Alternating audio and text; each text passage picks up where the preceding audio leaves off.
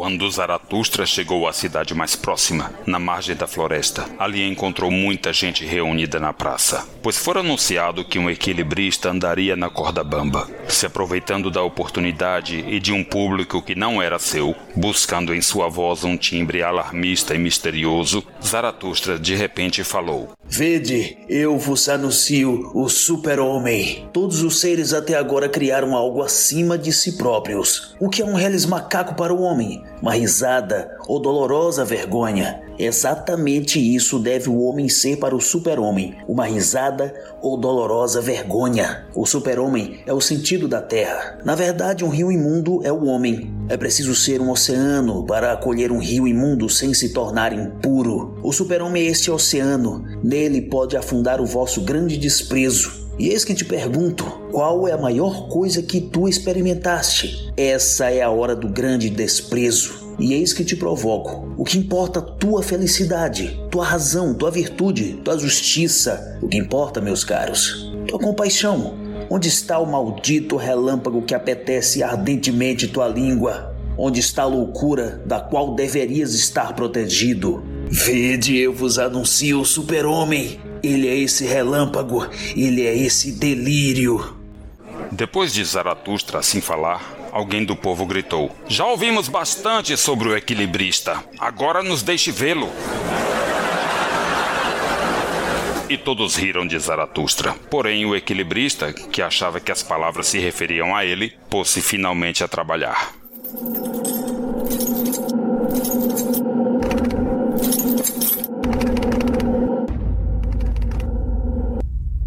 Os escapistas.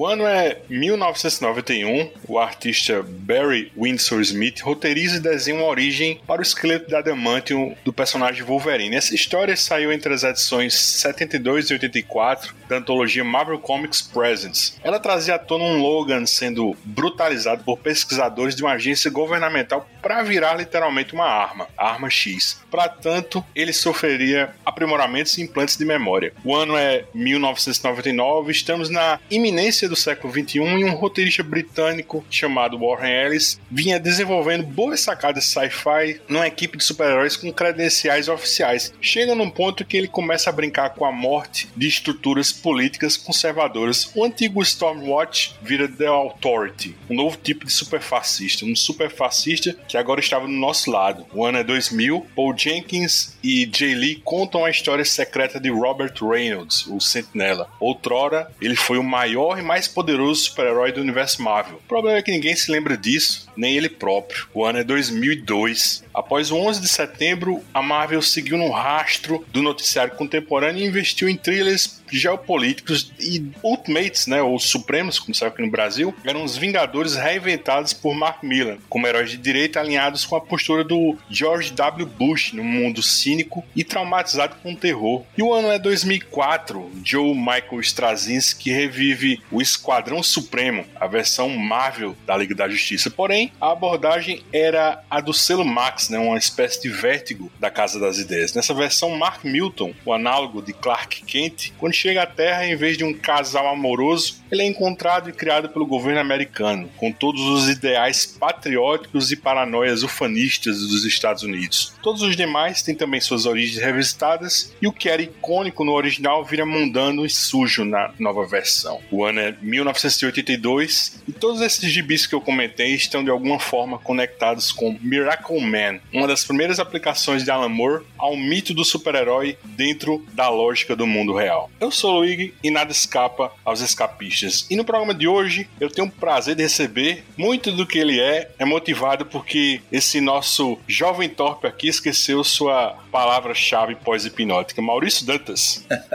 Se alguém souber ela, por favor, me avise urgentemente, nem eu me aguento. O homem sem tempo para o crime, Mauro Elovitch. Que mota. Ele descobriu o código harmônico do universo com esse gibi. Reginald Hillman. Opa, e aí? É a frase dele, né? Pra se transformar. Respirando BOOM! A seguir, daremos início a uma série em três episódios discutindo os três arcos do run revolucionário de Alan Moore para o antigo Marvel Man e rebatizado para o mercado americano Miracle Man. in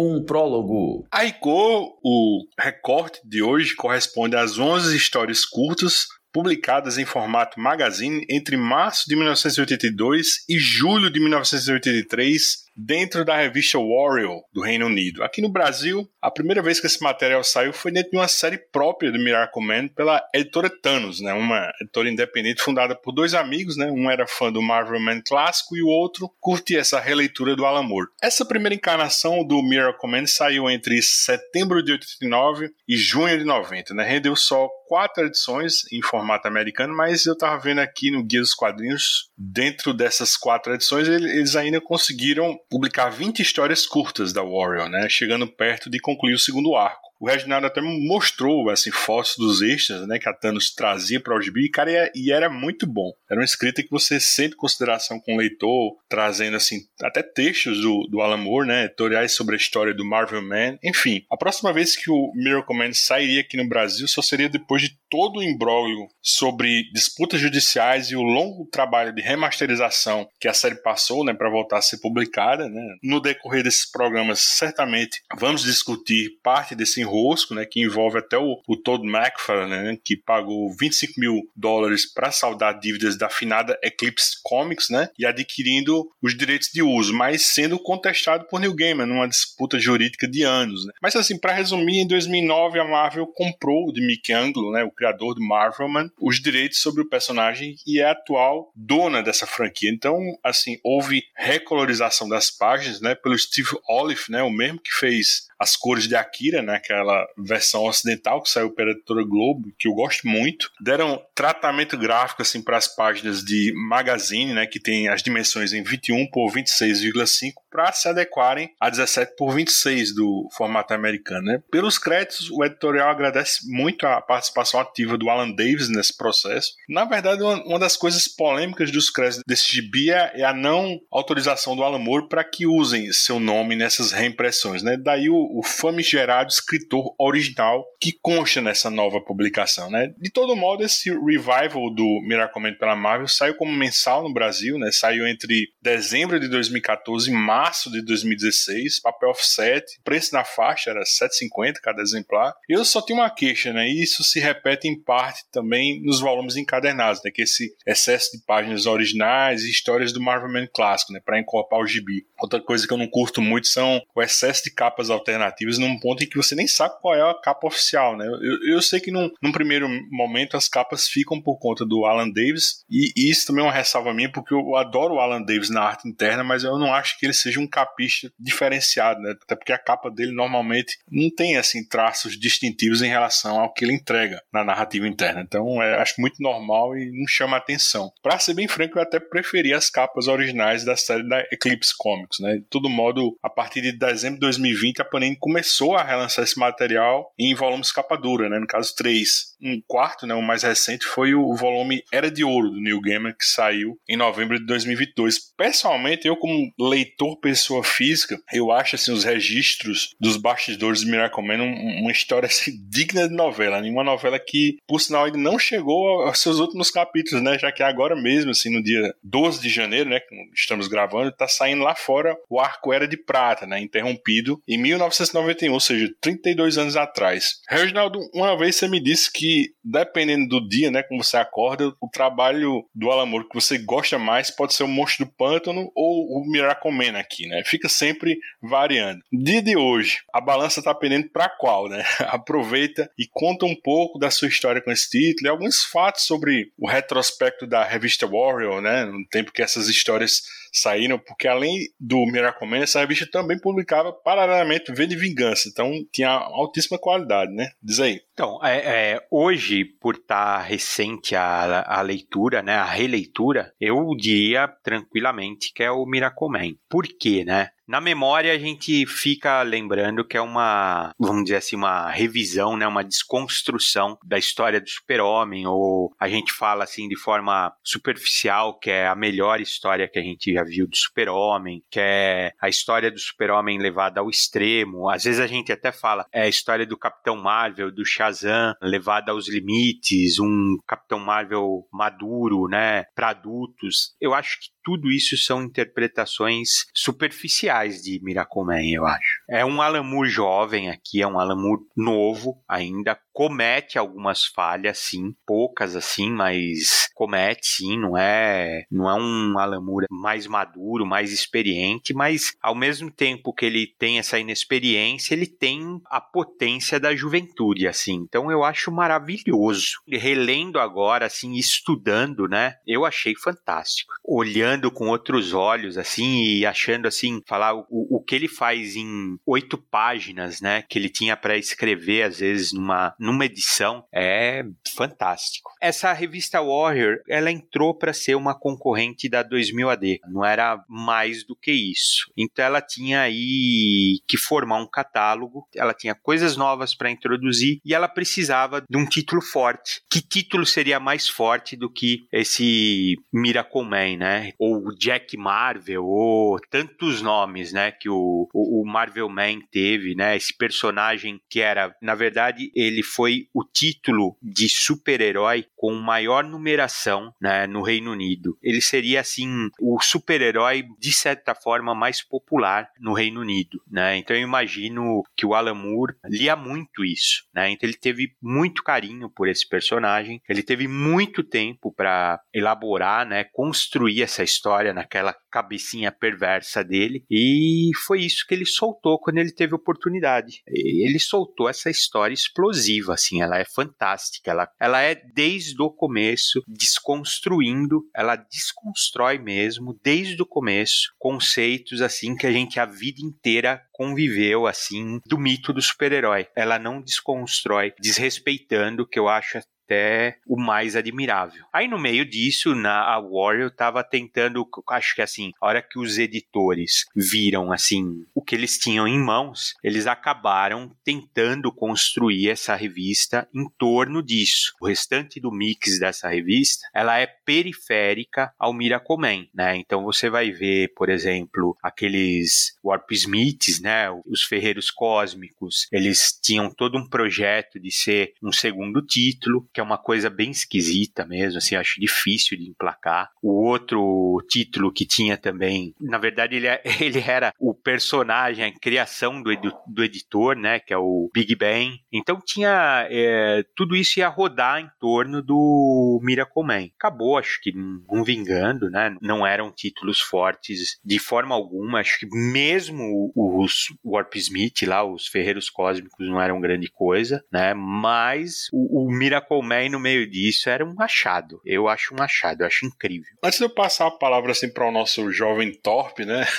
Eu só queria fazer assim, um registro, né? Eu li, viu, Reginaldo? O Miracle Man do Alan Moore por scan, né? Talvez tenha sido assim um, um dos primeiros trabalhos assim, de grupos de tradução assim e, e ler treinamento que eu tinha visto assim na internet. Né? Eu até tava procurando aqui os scanzinhos dessas edições da Eclipse, né? E aí tem um, o site na, nas capas, né? Era o www.miracleman brasil.kit.net, né? Até tentei acessar, mas não abriu não. Assim, no tempo que eu li isso, provavelmente eu tava lendo sentado assim num PCzão, né? Naquele visualizador de, de fotos do Windows XP, né? Enfim, Maurício, sua leitura do Miracle Man é mais recente ou você foi por esse meu caminho, assim, nesse scan jurássico, né? Nessa leitura, ou na sua releitura agora, de 1982 para 2023, você acha que esse gibi, assim, envelheceu bem? Até assim, para o leigo que teve acesso aos conceitos conceitos e as, e as temáticas de Miracle por outros meios, né? aqueles que eu falei na introdução, por outros autores. O que, é que você acha? Diz aí. Cara, eu comecei a ler Miracle do mesmo jeito que você. Não baixei do, do Marvel Man Zipnet, eu baixei do Sedentário e Imperativo, o famoso Sedentário que muita gente aqui deve ter baixado Scam. Não só Scam.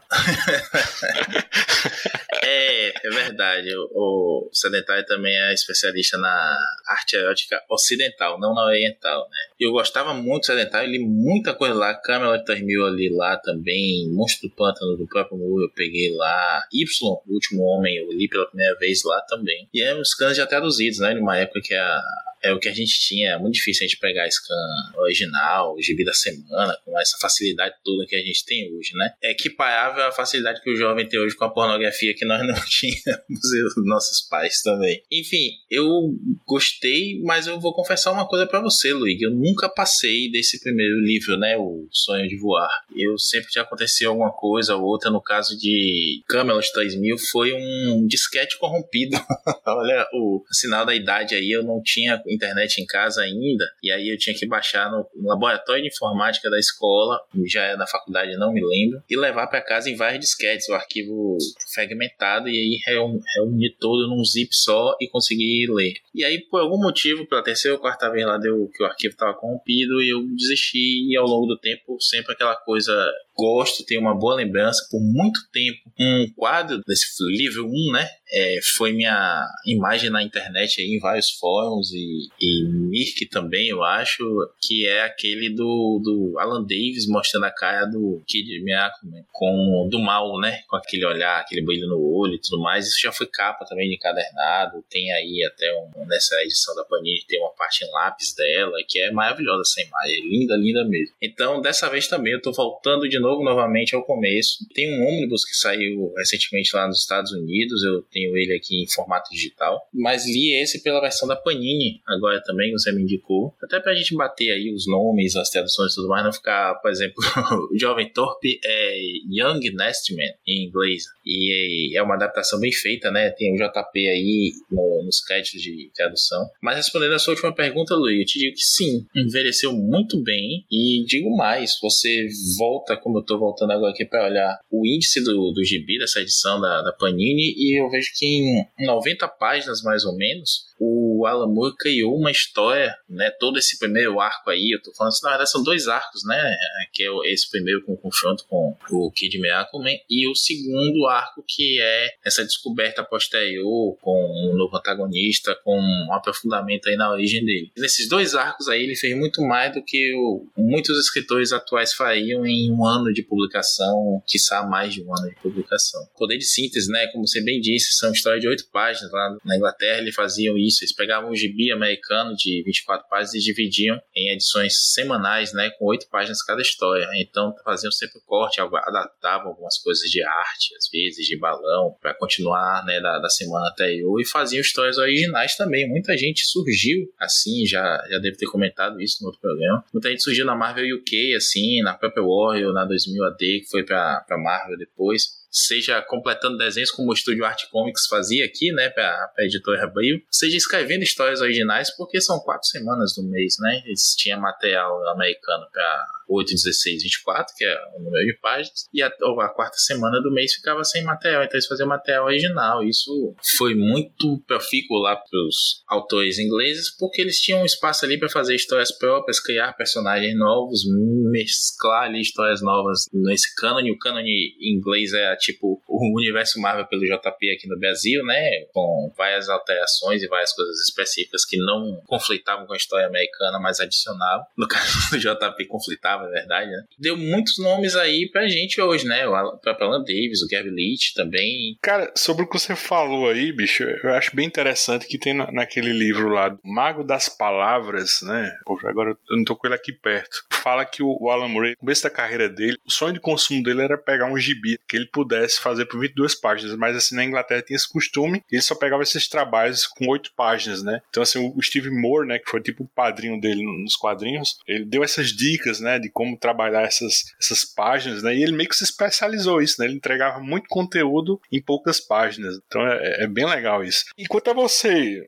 Mauro, assim, eu, eu, lembro que no final do ano passado, né, 2002, a gente tava numa chamada de WhatsApp e aí eu falei que tava relendo Miracle Man, né? A gente se empolgou um pouco. Você disse que nunca tinha lido, né? E aí ia comprar esses encadenados da Panini, que por sinal tava na promoção na época. E aí, você acha que é tudo isso que a gente vendeu? Ou acho que deve baixar um pouquinho a bolinha, né? Eu, eu jogo a mesma pergunta que eu fiz ao, ao Maurício, assim, 41 anos depois, como leitor novo dessa obra, você acha que Miracle Man ainda tá novinho? Olha, continua não só atual, mas é, continua muito impactante, né? Eu vou falar assim, os caras falam, pô, por que, que você nunca leu Miracle Man? Todo mundo que gosta de quadrinhos fala dele há muito tempo. Eu esbarrei aí, quando fui pegar Miracle Man, em algumas coisas muito pessoais. Primeiro, eu odeio, odeio Shazam, família Shazam, cachorro Shazam e derivados. Esse negócio de eu sempre falo que acompanha a gente aqui no Escapistas, né? Sabe do meu ódio por sidekicks, super-heróis adolescentes e pré-adolescentes. Não é um negócio que funciona para mim. Aí quando me fala, pô, é uma releitura do Shazam. Aí já esbarrou num negócio que eu falo, puta, tá, o pessoal fala que é bom, mas eu vou ter paciência de ler uma série inteira sobre uma releitura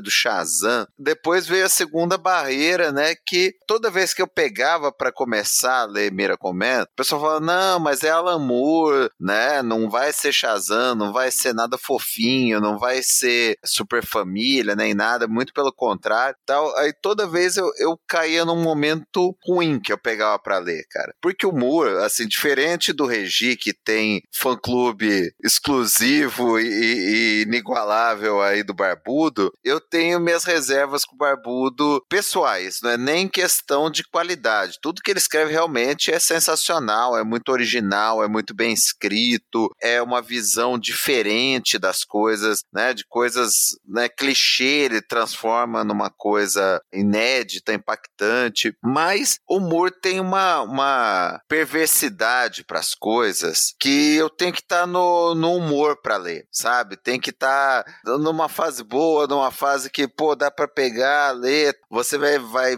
matutar um pouco aquilo e passa. Mas aquele gosto que ele tem pela maldade, pela perversão, por exemplo, tem umas coisas dele que não são para mim, cara. Assim, Lost Girls, que o Maurício leu, até comentou lá pro Sete Jaguns, velho, aquilo não é para mim. Eu, eu não vou ler aquela merda nunca. Ah, é um, é um negócio que não, não, não me desce, é muita perversão, é muita maldade e, e aquelas os fetiches do Moore com estupro, com pedofilia que não, não, não me dá, né, cara? E eu acredito que realmente deve ser bem escrito, não é, né, como o Maurício frisou várias vezes lá no programa dele, pô, não é aquelas catecismo de revistinha pornô dos anos 60, não é isso, né? Eu sei que o Moore não ia escrever isso, mas não funciona para mim, cara. É um negócio que me deixa para baixo, que você tem que estar tá muito no ritmo. Aí eu falei, cara, bateu essa essas duas coisas aí, eu pensei, pensei, então toda vez que eu pegava para começar, acabava deixando. Sempre tinha alguma outra coisa que eu, que eu optava por ler primeiro. E aí a gente teve esse bate-papo aí no, no, no, WhatsApp, e você e o Regi falaram, eu fiquei instigado, e eu tava numa fase boa, tal, eu falei, então vamos. Cara, e realmente, assim,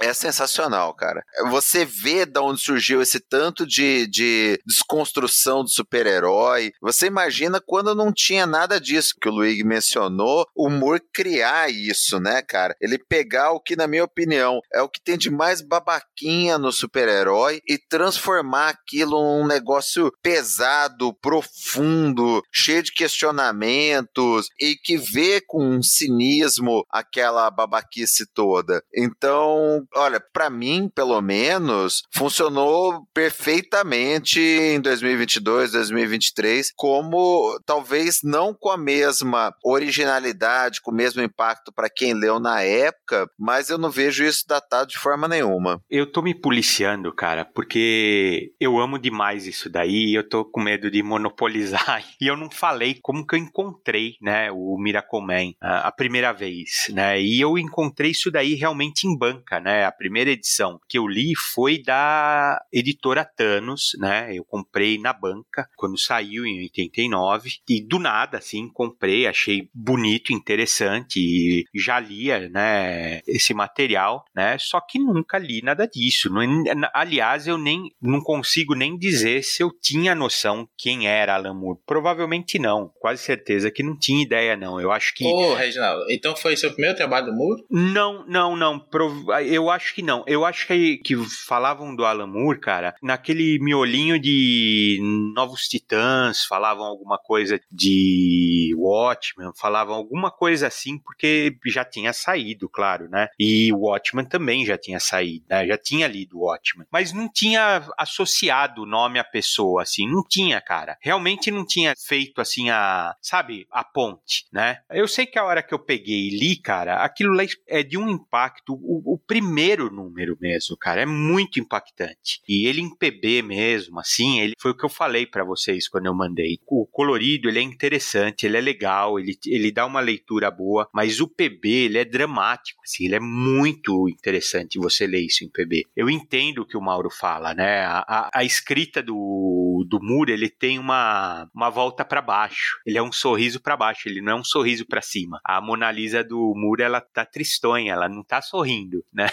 ela tá com, com o lábio virado para baixo, assim, ela não é... é então tem um conteúdo mesmo pesado. Só que quando eu li isso, eu tava na, nessa pegada. Eu tinha 15 anos, cara. Então você fala, caramba, o que, que é isso? É, explodiu realmente minha cabeça, meu, isso daí. E aí foi saindo assim, eu passei para vocês as datas de edição que saiu. Saíram quatro edições da, da Thanos né? Que eu tenho as quatro ensacadinha aqui e tal, são maravilhosa, maravilhosa, cara. Os editores fizeram isso na, na base da paixão. Perguntei pro Jamerson se isso daí era pirata, porque sempre tem um rumor disso daí ter sido uma publicação pirata e não foi. Um dos editores era apaixonado por Capitão Marvel, apaixonado, cara, né? E publicou Miracle Man nessa base, né? De referenciar o herói que ele amava e vendo que Miracle era como se fosse uma homenagem, né? Uma derivação homenageando, que eu realmente não acho que seja, mas enfim, eles interpretaram desse jeito, inclusive um dos editores da Thanos faleceu, né? No meio entre a, a terceira edição, tem até um,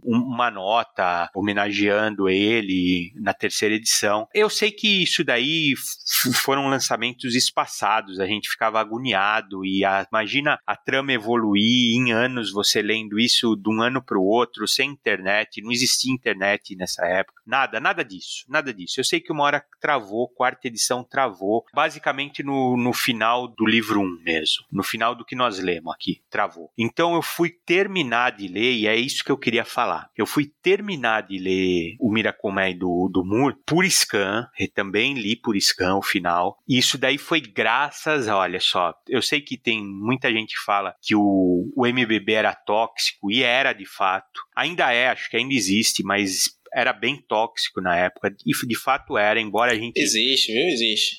em outras, outros formatos e mídias, mas existe.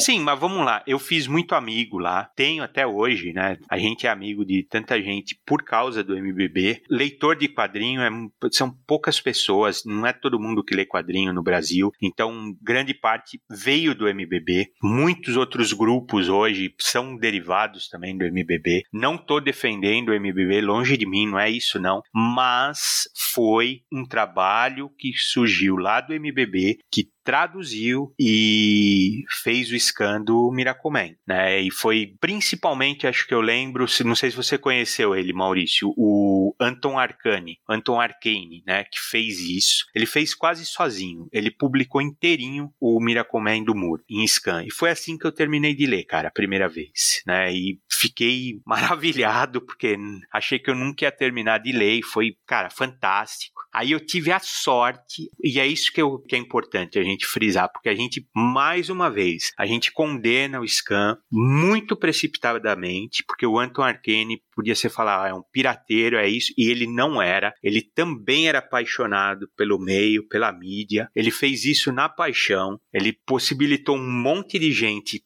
ficou anos esperando o Miracleman a ler. Fora isso, ele tinha uma. Ele abriu uma loja de quadrinho em Campinas. Eu encontrei o Anton Arcane em Campinas. Falei para ele, encontrei ele, falei para ele, falei: "Olha, cara, eu consegui ler talvez a coisa que eu é meu quadrinho favorito graças a você". E o cara se emocionou e eu também me emocionei. Eu falei, sabe? Era dois caras apaixonados pela mesma coisa, assim. Vocês se abraçaram? Não, cara, mas a gente bateu um papo. Você sabe, sabe o que é você, você e a pessoa, cara, se identificar por uma coisa que. Não, isso é muito sabe, bom. Sabe assim, é, é o que a gente fez, Luigi. A gente não, não é. se conhece pessoalmente. É, né? É. Uh, então, assim, cara, isso daí é fantástico, assim, fantástico, cara. Hoje eu perdi o contato dele, mas de vocês não. Pena, bicho. Mas ele sim, cara, e foi graças a ele que eu li uma das melhores histórias em quadrinhos. E o cara trabalhava com quadrinhos, ele não tava,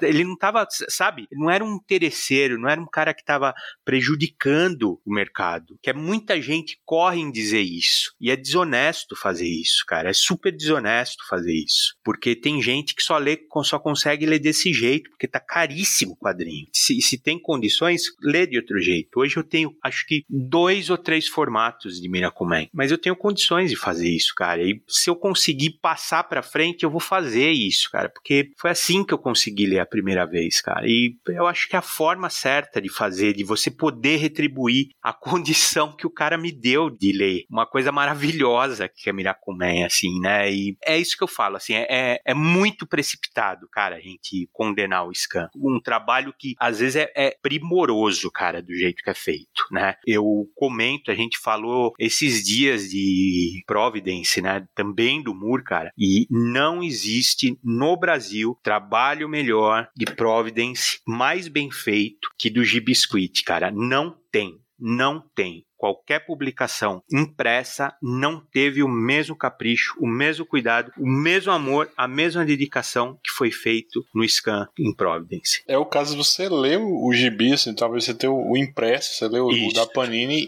e, e, consultar o Scan, Isso. porque tem os extras lá e muita coisa só vai fazer sentido se você ler, né? Isso. né? Você pode até comprar, você pode comprar se você, se você se sente com peso na consciência, falando que você está fazendo algo de legal, você pode comprar, não tô recriminando não quem compra, senão não sai mesmo. Mas você também tem que prestigiar quem faz isso com amor, cara, e faz bem feito e faz muito melhor do que tá fazendo impresso, que às vezes sai com uns erros grosseiros. Nós estamos falando aí, nós estamos aí junto com uma autoridade aí que acha os erros aí, não, não é, Maurício? Umas coisas assim caríssimas com erro, são erros assim levianos assim, né, meu? E tá vendo, cara, acabei me estendendo de demais, mas é, é isso, cara, assim, porque realmente eu gosto demais disso, gosto demais. Vocês viram o, o trabalho que eu tive para fazer aí. E um cara lá atrás, que hoje eu perdi o contato, quem sabe ele escuta aí, aparece, também fez isso na, na base da, da dedicação, assim, do amor a, a um trabalho. Quem sabe, assim, eu, eu, eu imagino assim, se. Claro, é impossível, mas se, se o Barba chegasse a ouvir uma coisa dessa, ou alguém falasse para ele assim, né, traduzisse para ele, falasse, oh, tem uns maluquinhos lá, cara, que perde sono para falar de você, cara. Vão trabalhar amanhã cansado porque estão discutindo uma coisa que você fez décadas atrás. Eu acho que ele ia ficar sentido, assim, ele ia ficar tocado, né? Ah, com certeza, bicho. Eu, eu, eu imagino o Alan Moore um cara super acessível, assim, sabe? Você vê que ele fala muito, né, bicho? Ele tá sempre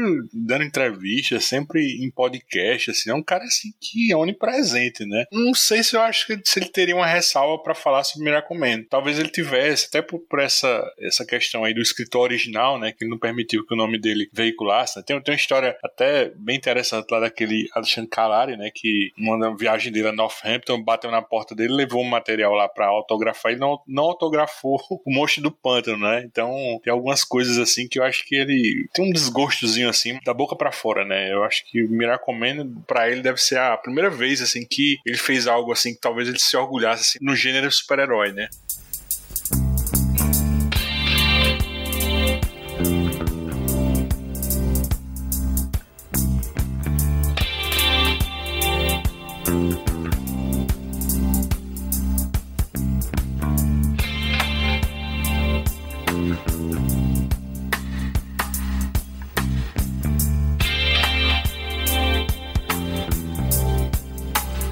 Livro 1 Um Sonho de Voar. Uma curiosidade logo de partida é que esse prólogo, né, estilo Era de Ouro, assim, não existia na, na edição original do Alan Moore e Gary Leach, né? Eu, eu, não tinha prestado atenção nisso até essa releitura pra gente gravar, né? Mas essa passagem evocando as histórias do Mick Anglo foi escrita pelo próprio Mick Anglo, né? Pelo menos o argumento, né? Tem a arte do Don Lawrence para o relançamento da série nos Estados Unidos em 1985. Eu confesso que pensava que era do próprio Alan Moore e o Gary Leach, até porque o, o Moore ele faz muito isso lá em Tom Strong Supremo, né? Historinhas assim mais despretensiosas, né, para marciar o leitor, e lá na frente você voltar e olhar aquilo assim com outros olhos. Então eu imagino o Mauro sentindo dor lendo esse comecinho, depois tendo assim, a mente explodida assim na revelação lá, lá, do final, né? Mas assim, então vamos lá. Estamos em 1956, né? O comandante Guerra, né, da Gestapo científica sofreu assim uma derrota do governo da Terra Unida em 1981, né? E decide partir com seu grupo para uma viagem no tempo, né, e conquistar a civilização do passado, né? Aí é aquela coisinha inocente, né? Assim, bem humorada, exagerada, né? E descamba assim para o um Miracle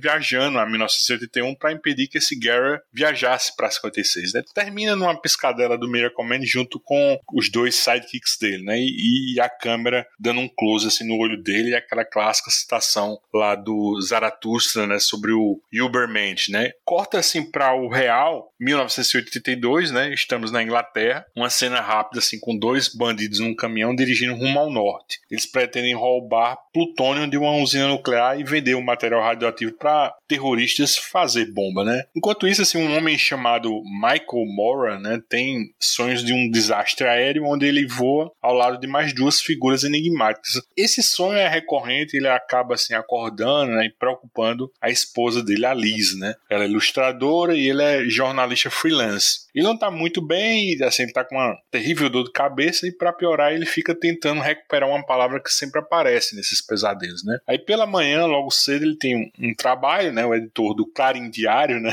Nada a ver com o da Marvel, mas também a ver, né? Não sei. É, o editor dele, do Clarim, pediu que ele fizesse a cobertura da inauguração de uma usina nuclear no Distrito dos Lagos, né? Aí você soma mais um e aí você saca que o Mick vai acabar topando com aqueles dois criminosos, né? Esses caras fazem reféns e reúnem toda a imprensa que está no local para fazer uma declaração. O Mick ele tá passando mal e aí um deles leva ele para um anexo, né, lá da, da usina e ele, o Mick, né, ele lembra da tal palavra do sonho, né? Que mota, né? Que você botar para trás Atomic ao contrário, né? E se transforma no Miracle Man. Rapidamente os assaltantes são neutralizados e o Miracle Man voa sorrindo até a estratosfera, gritando que ele voltou. Aí no, no decorrer dessa primeira edição a gente vê ele voltando ainda como Miracle Man para conversar e ser ridicularizado pela esposa, né, pela Liz. Mauro, por que o Mick é ridicularizado e o que finalmente motivou o desaparecimento do Miracle Man por 18 anos, né? Já que ele desaparece em outubro de 1963 e só ressurge agora,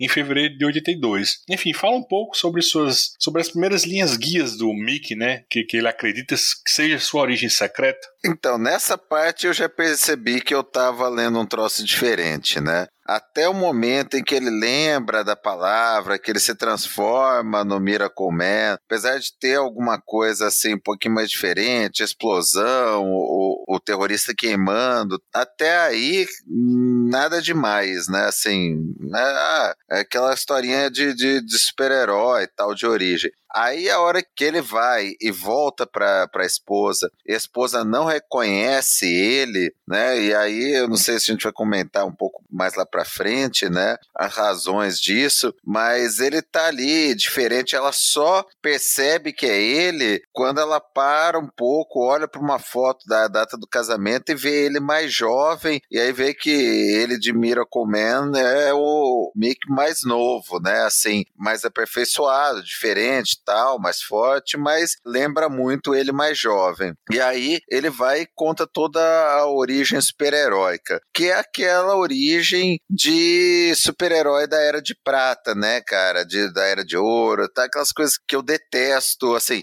eu entendo no contexto, né, na época, tal, fazia sentido, não critico o que foi feito na época, mas uh, o que me irrita quando vem isso hoje em dia, quando eu digo hoje em dia, é como eu sou velho, é da década de 90 para cá, que vem autor tipo o Morrison, e aí ele vem querer ressuscitar em 2020 o super piolho da Era de Prata. É, aí, aí já me irrita. Então ele, mas aqui o, Man, ele conta toda uma origem de super-herói daquele típico Era de Prata. Cara, que é, é a origem do Shazam. Ele encontra com um ser místico que confere poderes de Deus para ele e logo ele forma a super família dele com o jovem Miracle Man e o Kid Miracle Man e eles enfrentam inimigos como Percevejo, Incendiário e Maurício Dantas e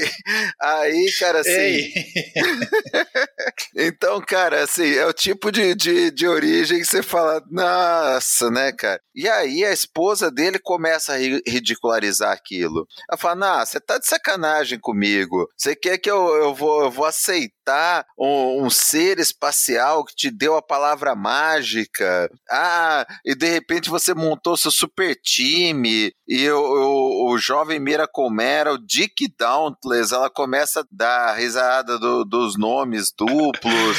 Parece nome de ator pornô, né, bicho? É, cara. Então, assim, aí você já vê que o humor tá subvertendo a coisa, né? Até aí tava tudo indo naquele caminho e de repente você vê, pô, tem alguma coisa errada aqui, ela tá ridicularizando, ela tá fazendo uma autocrítica, né? E ele fala, pô, lendo isso em voz alta parece ridículo. Então você vai ver que você, tá em contato com alguma coisa que vai ser diferente. Daí em diante que eu, que eu empolguei realmente para ler. Na pauta, assim, o, o Reginaldo ele fez uma notinha dizendo assim que o casal Mick e Liz, né, lembra a relação do Dr. Manhattan e Spectral em Watchmen, mas eu vou mais longe, eu acho que lembra também o Daniel Dreyberg, né, o Coruja, né, quando ele não tá transformado, assim, mais velho, barrigudo, né, e em certa medida, assim, o Miracle Man com Manhattan, né, mas não com aquele distanciamento frio, né, apenas, assim, com um super-humano semideus, né, na verdade eu, eu acho uma relação muito bonita, assim, de se acompanhar, viu, Mauro, e, e claro, vai ter um, um desenvolvimento mais aprofundado depois da luta que a gente vai discutir daqui a pouco, mas você consegue enxergar esse paralelo também, Maurício? Tá aí, é uma interessante. Eu não tinha pensado nesses termos especificamente. A complexidade dos dois até é, me evoca, claro que não tem nada a ver é, de intenção nisso aí dos autores, tanto muito menos do Moore, mas do, do Dave enfim. Lembra aquela complexidade ali do, do Peter Parker com a Mary Jane, sabe? No sentido de o cara chega em casa e vai contar os problemas tudo mais. Essa para mim já é a primeira quebra, né? Concordo com o Mal. E esse é o primeiro momento que a gente vê que tem mais alguma coisa aí, porque ele chega em casa e ele conta para ela, né? Ele não, não diz assim, ah, preciso manter a minha identidade secreta. Não, não vai, não vai por esse lado, né? Ele vai pelo lado do, olha, sou eu, olha o que aconteceu e é isso que tem a ver com todos aqueles sonhos que eu tava tendo ali. Então ele abre o jogo, sabe? É o que aconteceria numa relação saudável, de verdade, né? Com o marido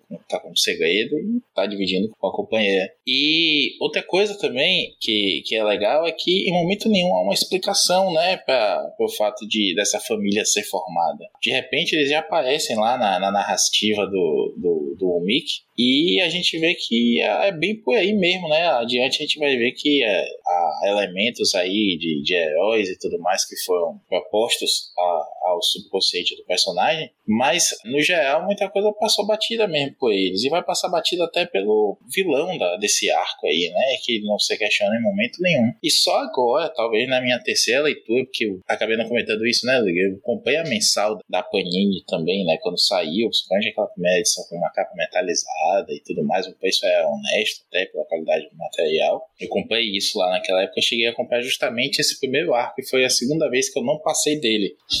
e aí eu perdi os números, foi mais ou menos quando começou aquela crise da, da distribuição, faliu a, a Fernando Chinalha e tudo mais, não chegava a gibi nenhum aqui no Nordeste, eu estava em Recife ainda, então acabei parando. Que sim, nem agora pelo menos com o só falta o meu tablet pifar abaixo da madeira. Mas enfim, eu não tinha percebido isso de, de outras vezes, assim, né? É, o Moe vai levando você tão bem pela narrativa, como o Reginaldo fala aí, que tem umas camadinhas aí que parecem bestas, mas só que com leituras e releituras e maturidade também, né? De leitura que você percebe que estão ali. Nem o próprio vilão que está envolvido nessa história também está conseguindo olhar para além de uma realidade proposta a ele. Mas eu não vou me adiantar nesse ponto do plot. Não. A palavra está lá, nadando diante dele, obscurecida pela névoa da dor e náusea, mas tão reconhecível quanto o destino. Seus lábios se movem, a palavra é quase um sussurro. O sussurro é suprimido pelo trovão. O poder corre por suas veias feito prata derretida. Seus músculos se movem com graça precisa sobre a pele. Ele sabe que é invencível. Miracle Man está de volta.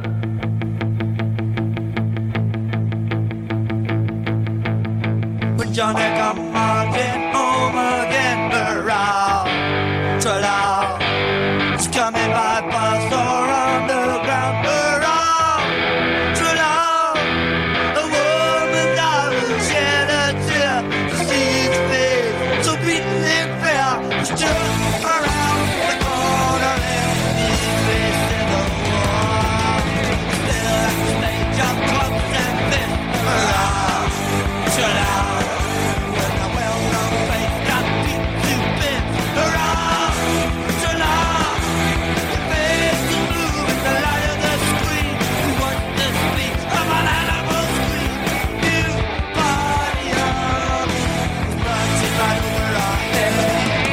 Quando Johnny a casa torna. Na sequência da, da história, né, fica subentendido que Miracle Man e Liz fizeram amor, né? E aí, quando ela acorda, fica ela meio estupefata, né? Com o marido, assim, 20 anos mais novo, né? E o recordatório deixa claro que eles eram um casal, assim, bem resolvido, mas fazia muito tempo que o Mickey não a surpreendia desse jeito, né? Isso, obviamente, significa que foi uma senhora noite pra Liz, né? Ela acorda cedinho, ela tenta não acordar o Mickey, aí toca no telefone, né? E é pro marido dela, né? Quem tá do outro lado da linha é ninguém mais, ninguém menos que o Johnny Bates, o Kid Miracle Man, né? Ele sobreviveu ao incidente da bela nave do Dr. Gargunza, né? E quer se encontrar com o Mickey para um almoço e, e, botar a conversa em dia, né? Um detalhe que tem na, na nossa pauta é que o, o, o, título da história, quando Johnny a casa torna, ou em inglês When Johnny Comes Marching Home, acaba sendo uma música bem popular da Guerra Civil Americana, né? Com algum nível de semelhança entre a letra e a história. Inclusive, para iniciar esse bloco, eu vou reproduzir ela para o nosso ouvinte saber qual é. Bom, quando o casal vai à cobertura do arranha-céu da Sunburst Cybernetics, descobrem que o, Johnny fez sucesso, né? E é, e é, o dono dessa multinacional, né? De eletrônica, né? E aí, num momento assim de privacidade entre ele e seu antigo mentor, o, o Mick disse que sacou que o Johnny estava mentindo sobre o fato de que não conseguia mais transformar e na realidade desde 1963 que ele não voltava a ser o eu humano, né? O Mick, né, é direto, né? Não chega a dizer que o Johnny era maligno, mau caráter, apenas supõe que a, a mente de uma criança de 13 anos sofreria abalos se tivesse um poder daquela natureza sem a supervisão de super-heróis mais velhos. Reginaldo, o que, é que você acha dessa cena, né? Será que o, o Johnny criança, ele já era deformado ou, ou foi o poder que o corrompeu? Não, não, eu, eu, eu concordo com a, a suposição do Mickey, assim, eu acho que é uma criança com poder absoluto, né, porque a, a suposição que ele faz é que realmente, assim, os dois irmãos mais velhos do Kid Miracle Man sumiram. A, a, princípio, os dois morreram. Ele imagina que os dois morreram. Então sobra o caçula, né? Pequenininho, né? Acho que ele tem 13 anos, é isso que eles falam. Né? Ele tá sozinho, com poder absoluto, né? Uma criança com poder absoluto, sem nenhum controle, sem nenhum adulto supervisionando. O que, que ele pode fazer? O que ele quiser. É essa noção de poder e autonomia que distorce a mente dele, né? E eu também não acho que foi do dia para noite. Eu acho que ele foi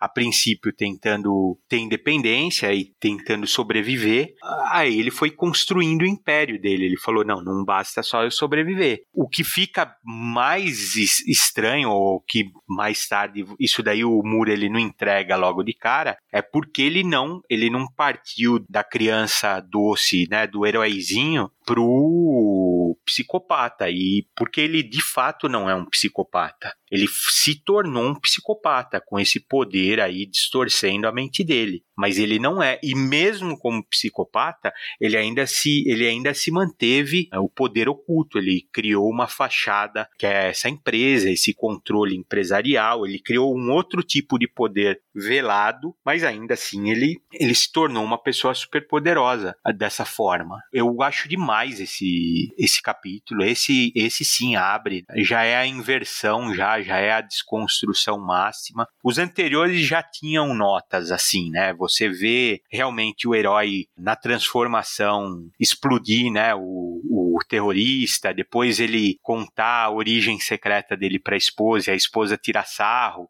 São detalhezinhos que o Moore vai colocando, assim, detalhezinhos. Aí na sequência, eh, logo de cara, você vê o herói, né? Que é aquela figura intocável, né? O Cavaleiro Branco, tendo uma cena sugestionando que ele teve uma relação sexual, é uma coisa bem provável você ver, né? Num, num gibi de super-herói. Já no comecinho da terceira edição já tem essa inversão. E aí tá arrumando para que eu diria que assim é, é a guinada máxima, que é o sidekick distorcido. Então você vê que aos poucos o, o Alan Moore está realmente de forma ainda assim respeitosa, ele está pegando todas as cartas e virando do avesso todos os conceitos que a gente convive bem ou mal, ou aceita conviver, o Moore tá com muito jeitinho para não quebrar, mas está distorcendo. E eu acho isso demais. É interessante também notar aí já na questão da arte, eu adoro a arte do Gary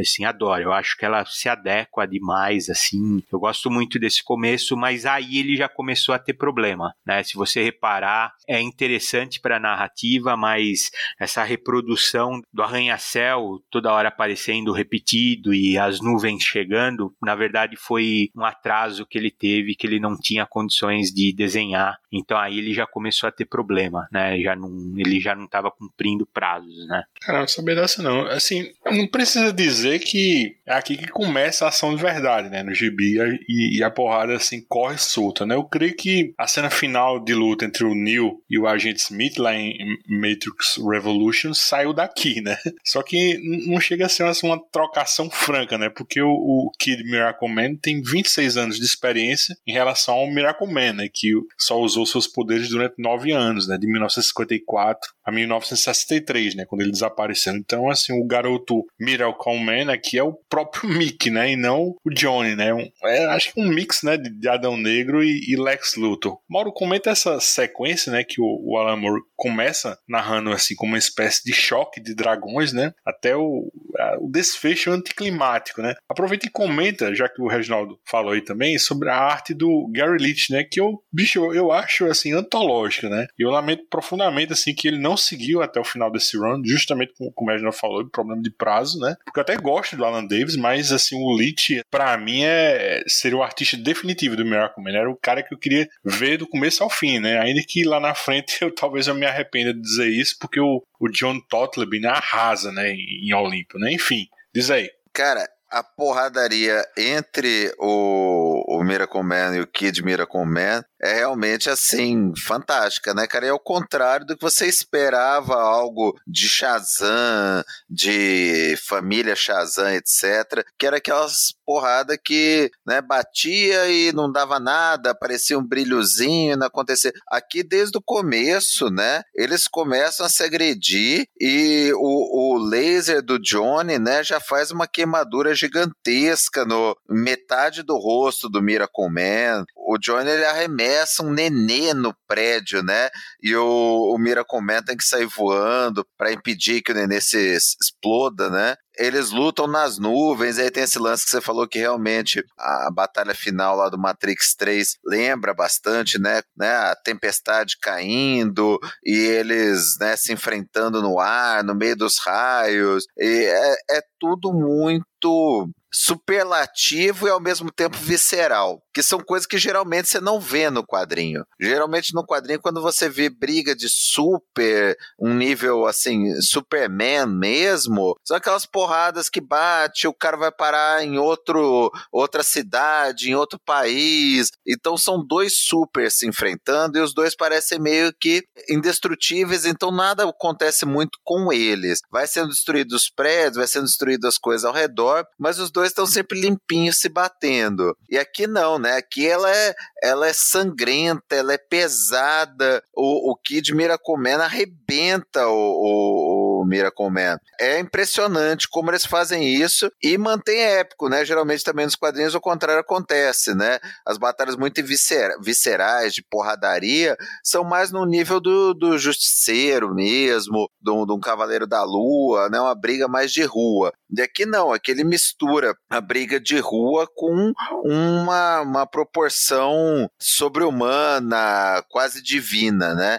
Então realmente é muito legal mesmo. E eu concordo com você em relação ao Gary Leach e o Alan Davis. Eu acho que a arte do Gary Leach combina muito mais com esse tipo de narrativa que o Miracle Man traz, né? A arte do Gary Leach ela é mais escura, ela tem mais aquela cara de quadrinho inglês mesmo, né? O Alan Davis ele parte para um negócio mais super-herói, mais clarinho, mais bonitinho, mais identificável. Eu não sei, eu, eu gosto mais do Gary Leach mesmo. E aí, Maurício, seus comentários assim sobre esse confronto e, claro, também sobre a arte do Gary Leach e, e Alan Davis nessa transição, né, entre os dois eu começo concordando plenamente com o Mal aí sobre essa luta, porque de fato, né, a gente está acostumado a ver os heróis fortões se confrontando e os, os escritores querem dar uma proporção da luta pelo, pelo dano causado à, à volta apenas. Quando aqui a gente vê a pancadaria mesmo, né? Não há uma glorificação, não há aquela cena massa velha nem nada, é, é soco na cara,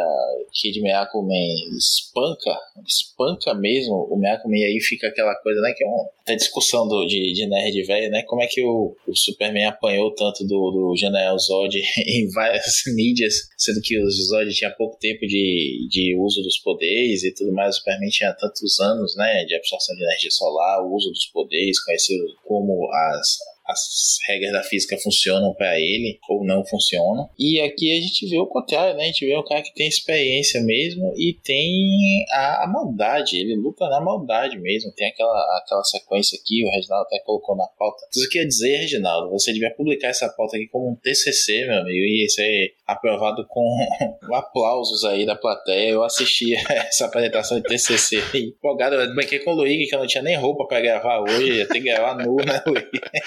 Rapaz, a pauta são 17 páginas, meu amigo. É um dia de psicopatia desse homem com Miracle Man, velho. E, assim, o, o que é falado do Lich também, o Lich é conhecido da gente de outros carnavais também. É, ele, ele fez coisas pro juiz da Ed, não sei se saiu aqui, confesso. Ele faleceu recentemente, ele faleceu em março de 2022. E ele aqui, a gente pode lembrar dele aí também de frequência global. Ele desenhou o comecinho ali, não lembro se é a primeira, são as primeiras edições. Mas ele, ele faz isso aí, ele faz um, um outro título também para Warrior, que é Warp Smith, que a Thanos chegou, né, Reginaldo, a anunciar esse título também. Não sei se chegou a sair alguma coisa dele aqui. Eu gosto, eu concordo com, com o Mal, principalmente Mal. Para mim, o que diferencia os dois aí é como o Lit faz um traço limpo com as chuas também, né? Uma coisa que o Reginaldo comentou aqui em off também é como preto e branco a, as cenas de enxaqueca do, do Mick Moore antes de se, se tornar Aquaman pela primeira vez, parecem explosões mesmo, atômicas e tudo mais. Isso é verdade, é, é, muito bonito o uso dele de textura, de achuas, assim, é, é muito legal. Mas eu acho que principalmente é o equilíbrio do preto né, a quantidade de, de nanquim que ele joga na página que, que faz você ver não só a quantidade de detalhes, como aviva o contraste né, da, no, no, preto e branco e nessa colorização. Eu, particularmente, sou fãzão do, do Olive, né? Ele coloriu, como você bem lembrou, o é da, da Marvel, né, da Epic, que saiu nos Estados Unidos, é a versão que saiu aqui pela Globo também, que eu adoro, eu acho que ele sabe respeitar, né, não tem essa coisa da colorização digital que briga com, a, com o artista, como muita remasterização de quadrinho, aí a gente vê o Jack Kirby com colorização digna de um Jim Lee, não é isso, até o próprio Jim Lee, né, sofreu umas colorizações bizarras aí, a Panini já publicou aqui, né, que é uns encadernados dos X-Men do Jim Lee com recolorização que, nossa senhora, é, é horrível, né, a arte não foi pensada para ser ser colorida daquele jeito. Você tem que ter uma remasterização, uma colorização pela primeira vez, como o Olive faz, que respeite isso, né? E o, o Leach eu acho que tem um equilíbrio maior nesse começo aí que o, que o Alan Davis, mas confesso que fiquei curioso para ver o que o Davis vai fazer depois aí na, nas próximas edições. Lembrando, não, é, não são os artistas, né? Principalmente o Davis, não é o mesmo Davis que a gente conhece de trabalhos posteriores aí, desde Quarteto Fantástico Fim, que eu até comentei essa semana, né, Luiz? Que eu li, eu vi a, a primeira edição do Quarteto Fantástico Fim, uma edição que a Panini, a Panini não lançou, não, a, a Marvel lançou lá fora, eu acho que tá aqui no, na Capa preta. Primeiro número só em lápis com os balões. Meu amigo, aqui é lindo, lindo, lindo, lindo. Você vê o trabalho de Ashura, tudo, mas que o, o Davis não tinha aqui ainda. Sou fã demais do Davis, só de ter o Alan Davis, como saiu recentemente agora na época dessa gravação, um gibi escrito pelo Paul Levitz, com arte do Alan Davis dos Vingadores, Guerra no Tempo, já surfando aí no hype da, do que vai vir aí do Kang, né? Que eu até banquei com, com o Jamerson. Pelo Levitz eu não leia não, mas como é o Alan Davis, pra mim é leitura obrigatória. Você sabe que o Alan Davis ele teve um probleminha com o Alan Moore durante Miracle Man, né? Porque ele tinha tido uma experiência anterior com o Alan Moore e Capitão Britânia, né? A rede era solta, né? Assim, o, o, artista ele podia colaborar bem assim com o Alan Moore. Só que em Miracle Man o Alan Moore foi meio tirano, sabe? Talvez assim um dos trabalhos assim que ele foi mais fechado. Assim, ele queria aquilo ali e pronto, sabe? O Alan Davis ele não gostou muito disso, né? Tem naquele livro lá que a Mitz publicou é O Mago das Histórias do Gary Spencer Millage. Inclusive, é uma menção aí, parabéns pra Panini, que tem a melhor versão do Capitão Britânia lançada aqui no Brasil, né? A Salvati lançou também na capa preta, mas tem umas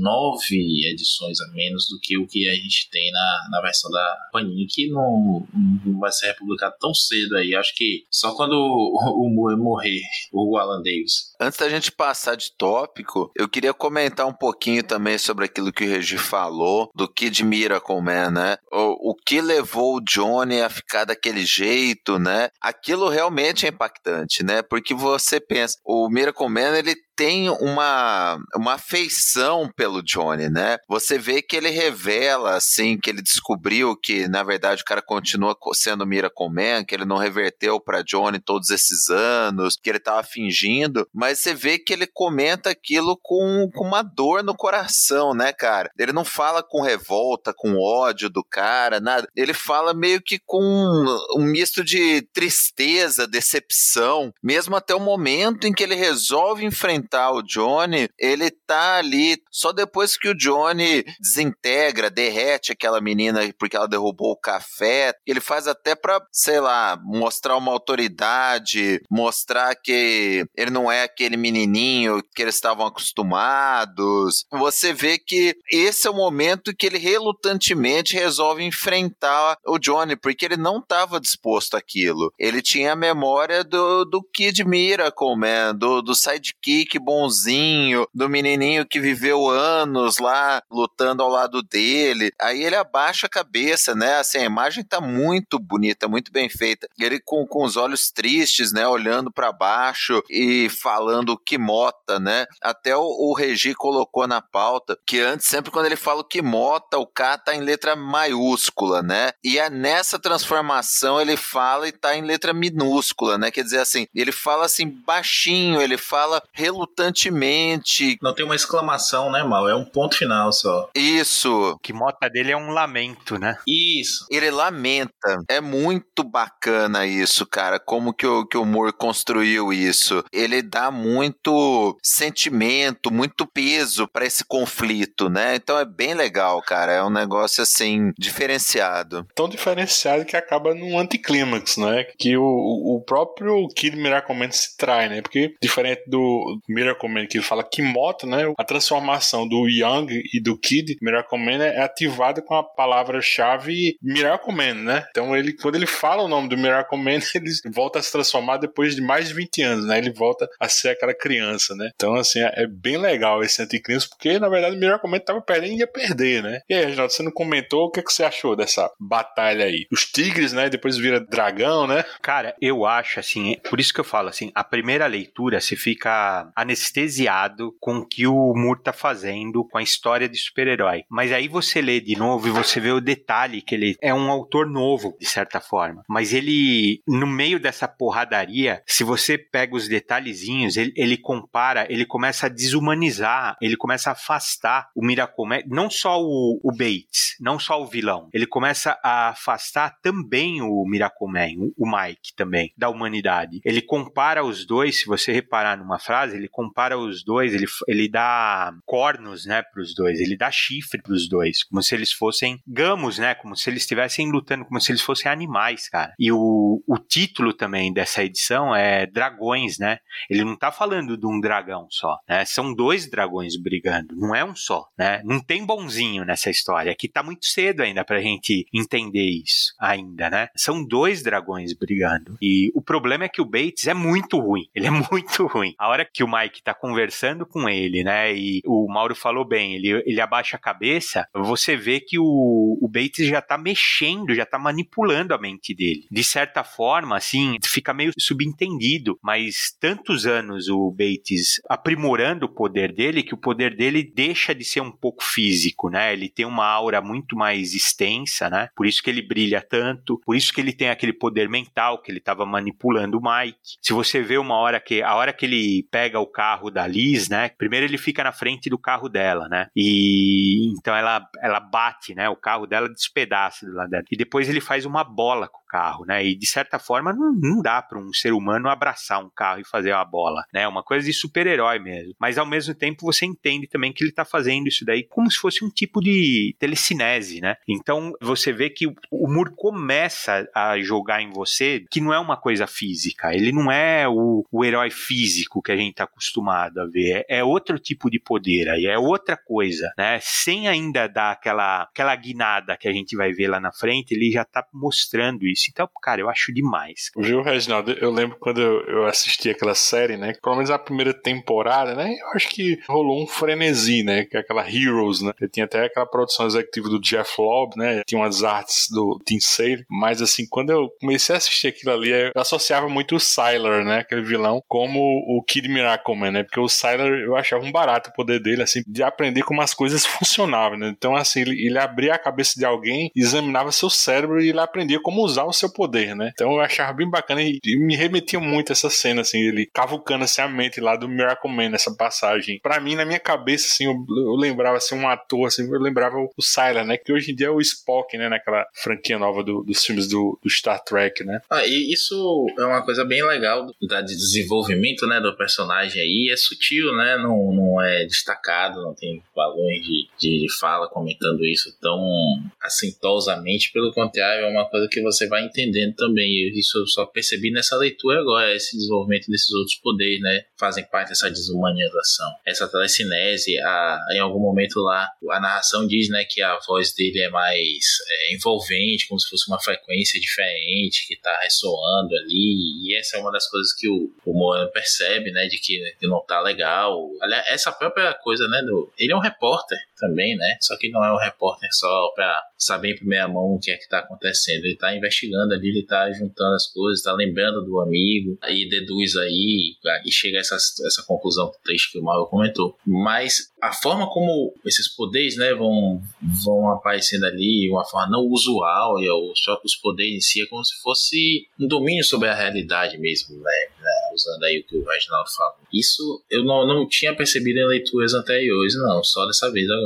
São oito páginas, curtinho, né? E a quantidade de informação que tem, assim, de domínio mesmo da linguagem, né? E da condução da história, porque o Kid Miracle Man se transforma, né? Aí já vem o Miracle Man, ele, ele tá com a mão fechada, ele tá com o punho fechado, cara. E ele já fala que ele vai ter que matar a criança. Você vê que ele tá, ele tá preparado para matar o menininho, o Bates. Aí o, o Bates fala, fala de novo Miracle Man, ele repete Miracle Man. É um detalhezinho que você se você tá lendo, sabe, distraído, você passa despercebido. Eu só percebi dessa vez, Reginaldo, que ele fala e não se transforma, né? Aí ele percebe que não adianta, né? Então ele não vai voltar a se transformar, né? Exatamente, cara. É incrível isso. É, é do caramba. E depois, ainda para você falar assim, não, não é, não é história em quadrinho, cara. Não é que ele largou o vilão assim. Ele ainda fica catatônico. Ele não fala mais nada depois disso, né? Depois dessa última frase, ele para de falar, ele fica realmente catatônico. É muito bem construído. No meio também da, da, da porradaria, já começa a aparecer, né?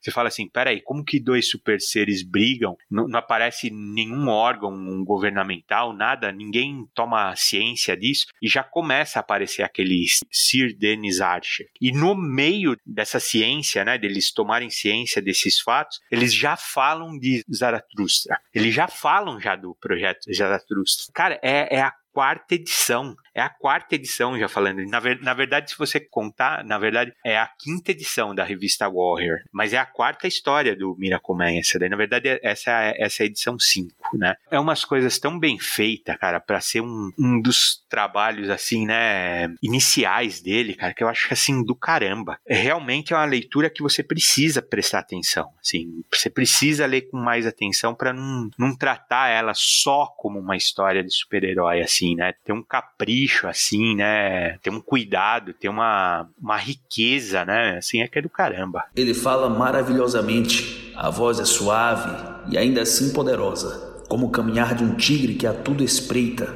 Moran pode ouvi-lo, rondando o perímetro da conversa. Um tigre circulando cada vez mais próximo, olhos ocultos vigiam, nuvens escuras se aproximam e adentram sua mente. O frio relâmpago do medo empala o antigo mentor e ele sente a terrível fome no coração da tormenta. O tigre está sorrindo como você falou, né, entre as histórias curtas da Warrior, sempre rola né, salto de tempo, né, que às vezes aparece no recordatório ou no contexto de algum diálogo, assim, uma historinha curta dessas, é, ela é sempre dinâmica, né, ela, ela nunca termina sem que você não esteja, assim, roendo as unhas para ver o que acontece logo a seguir, né? então, nesse caso, assim, o, o, o retorno do Miracle Man né, e a briga com o Johnny ocorre num intervalo de dois dias, né, muito rápido, né, daí, assim, intercalando com a luta luta, né? Como você falou, assim, vemos um, um velho militar sendo chamado de volta ao serviço para dar conta dessas aparições do Miracle Man, assim, desde o caso lá da usina atômica no começo, né? Eu tô falando do Sir Dennis Archer, né, que ele era o chefe operacional desse projeto Zaratustra, uma operação desativada e que daqui a pouco vamos comentar, mas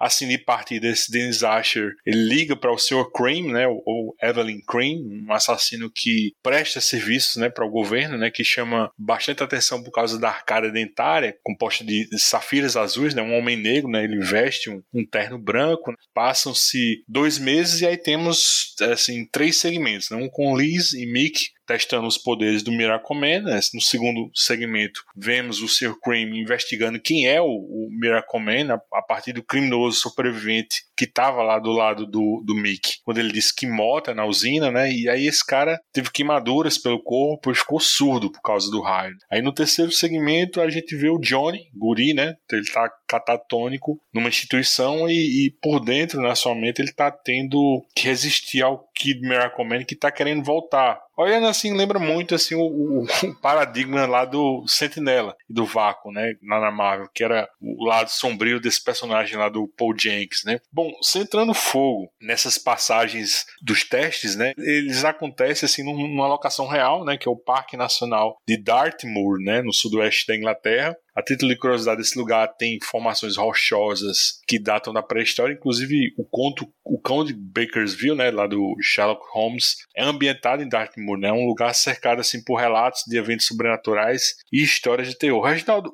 é, é contigo, assim, explica aí esses testes, né, e, e análise que lhes faz dos poderes do Miracle Man. Você acha que a, a escrita do Alan Moore nesse ponto aí ainda não está lapidada, tem alguns defeitos? Eu vi você falando isso mais atrás, mas eu queria que vocês desenvolvesse isso, porque você acha que tá faltando uma lapidação aí, não sei que eu não consigo ver defeito nenhum nessa escrita do Alamur aqui. Não, cara, é assim, eu peguei isso de uma leitura, né? A verdade é essa, né? Não sou eu que tô analisando isso desse jeito, até porque eu não tenho nem olhos para, né? Não vejo defeito, né? no, no Alamur, a verdade é essa, cara.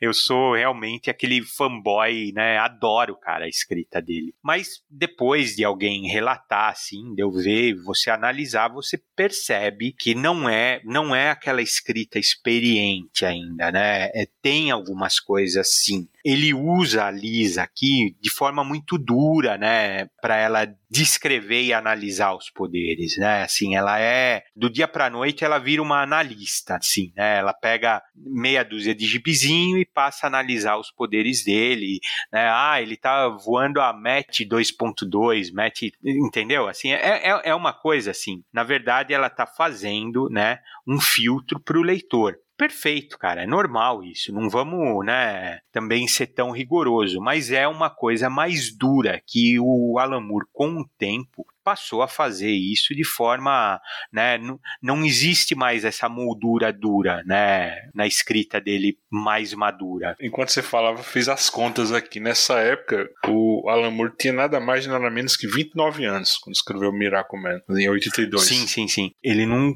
começou novinho, né, a, a trabalhar com quadrinhos. Ele fez muita coisa assim, né? O Alan Moore tem quilômetro rodado, né? Ele trabalhou em curtume, foi até traficante, né? Vamos falar assim. Na verdade, o Alan Moore tem uma história sofrida, se você parar para pensar, né? Mas de, eu digo assim, de trabalho profissional, competente, assim, de longo prazo, da coisa assim, né, de vulto, né? Não tô falando Fritz the Cat, aquelas loucuras lá dele, assim. Esse é um de destaque mesmo. Sabe aquela coisa assim que você fala, caramba, cara, o cara tá com um domínio completo da, da narrativa aqui. Eu digo isso, assim, né? Mas eu vejo, eu realmente vejo, depois, claro, de você ver alguém te expor desse jeito, você fala, tá, vamos lá, meu, não é também uma, uma divindade, ele realmente tem alguma coisa ainda para melhorar aqui, assim como lá atrás eles falam também, assim, claro, é lindo, é maravilhoso o diálogo do Mike com o Bates lá no alto do prédio, mas ele fica muito analista, de repente, muito, né, ele é assim preciso na análise do Bates, né? Do ele acerta de primeira, assim, sendo que antes ele estava todo efusivo, né? E a lista um pouco mais reticente, assim, com ele. Na verdade, ela parece ser muito mais inteligente do que ele, do que o Mike né? Não do que o Miracoman.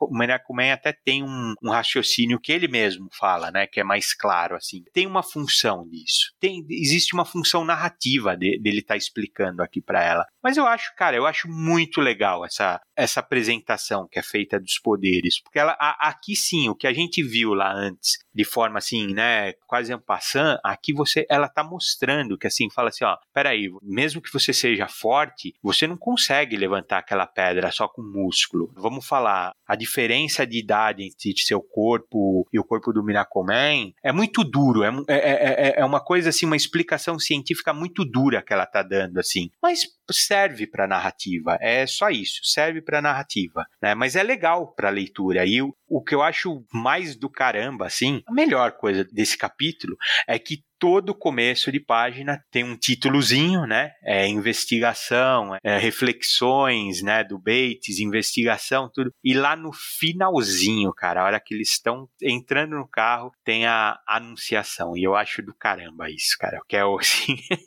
no meio do, do, detalhe técnico da conversa tem a anunciação, que é a última, é o último quadrinho que eu acho do caramba, assim. Eu acho que o, o Mick Moran, né? Quarentão é, é a gente, né? Né? Um leitor com aquela barriguinha saliente, assim, não tanto de glutão, assim, mas porque quando você fica mais velho, seu metabolismo fica mais lento, né? E qualquer rabanada que você come a mais, você acaba crescendo para os lados. Né? Então, assim, o, Mickey, eu acho que ele corta um dobrado para pagar seus boletos, né? O, o, emprego de jornalista freelance não é romantizado, né? Porque ele meio que fica mendigando matérias, né? Que sobram nesse clarim diário, né? Se parar para pensar a situação dele, lembra um pouco até a de Ed Brock, né? Lá no clarim do J. Jonah Jameson, né? Inclusive, tem uma certa semelhança física entre os dois ali naquele comecinho com o Todd McFarlane, né, para fazer outro paralelo com o Homem-Aranha para somar com o do Maurício. E aí o, o, o Mickey ele fica depressivo quando ele passa a ter contato assim com a mente da, da versão dele com o Miracle Man, porque ainda que seja ele no volante, tudo é, é mais simples, tudo é mais puro, tudo é mais focado, porque o Miracle Man é, é um ser da ficção e gente real não é daquele jeito, assim, romantizado. Isso piora quando é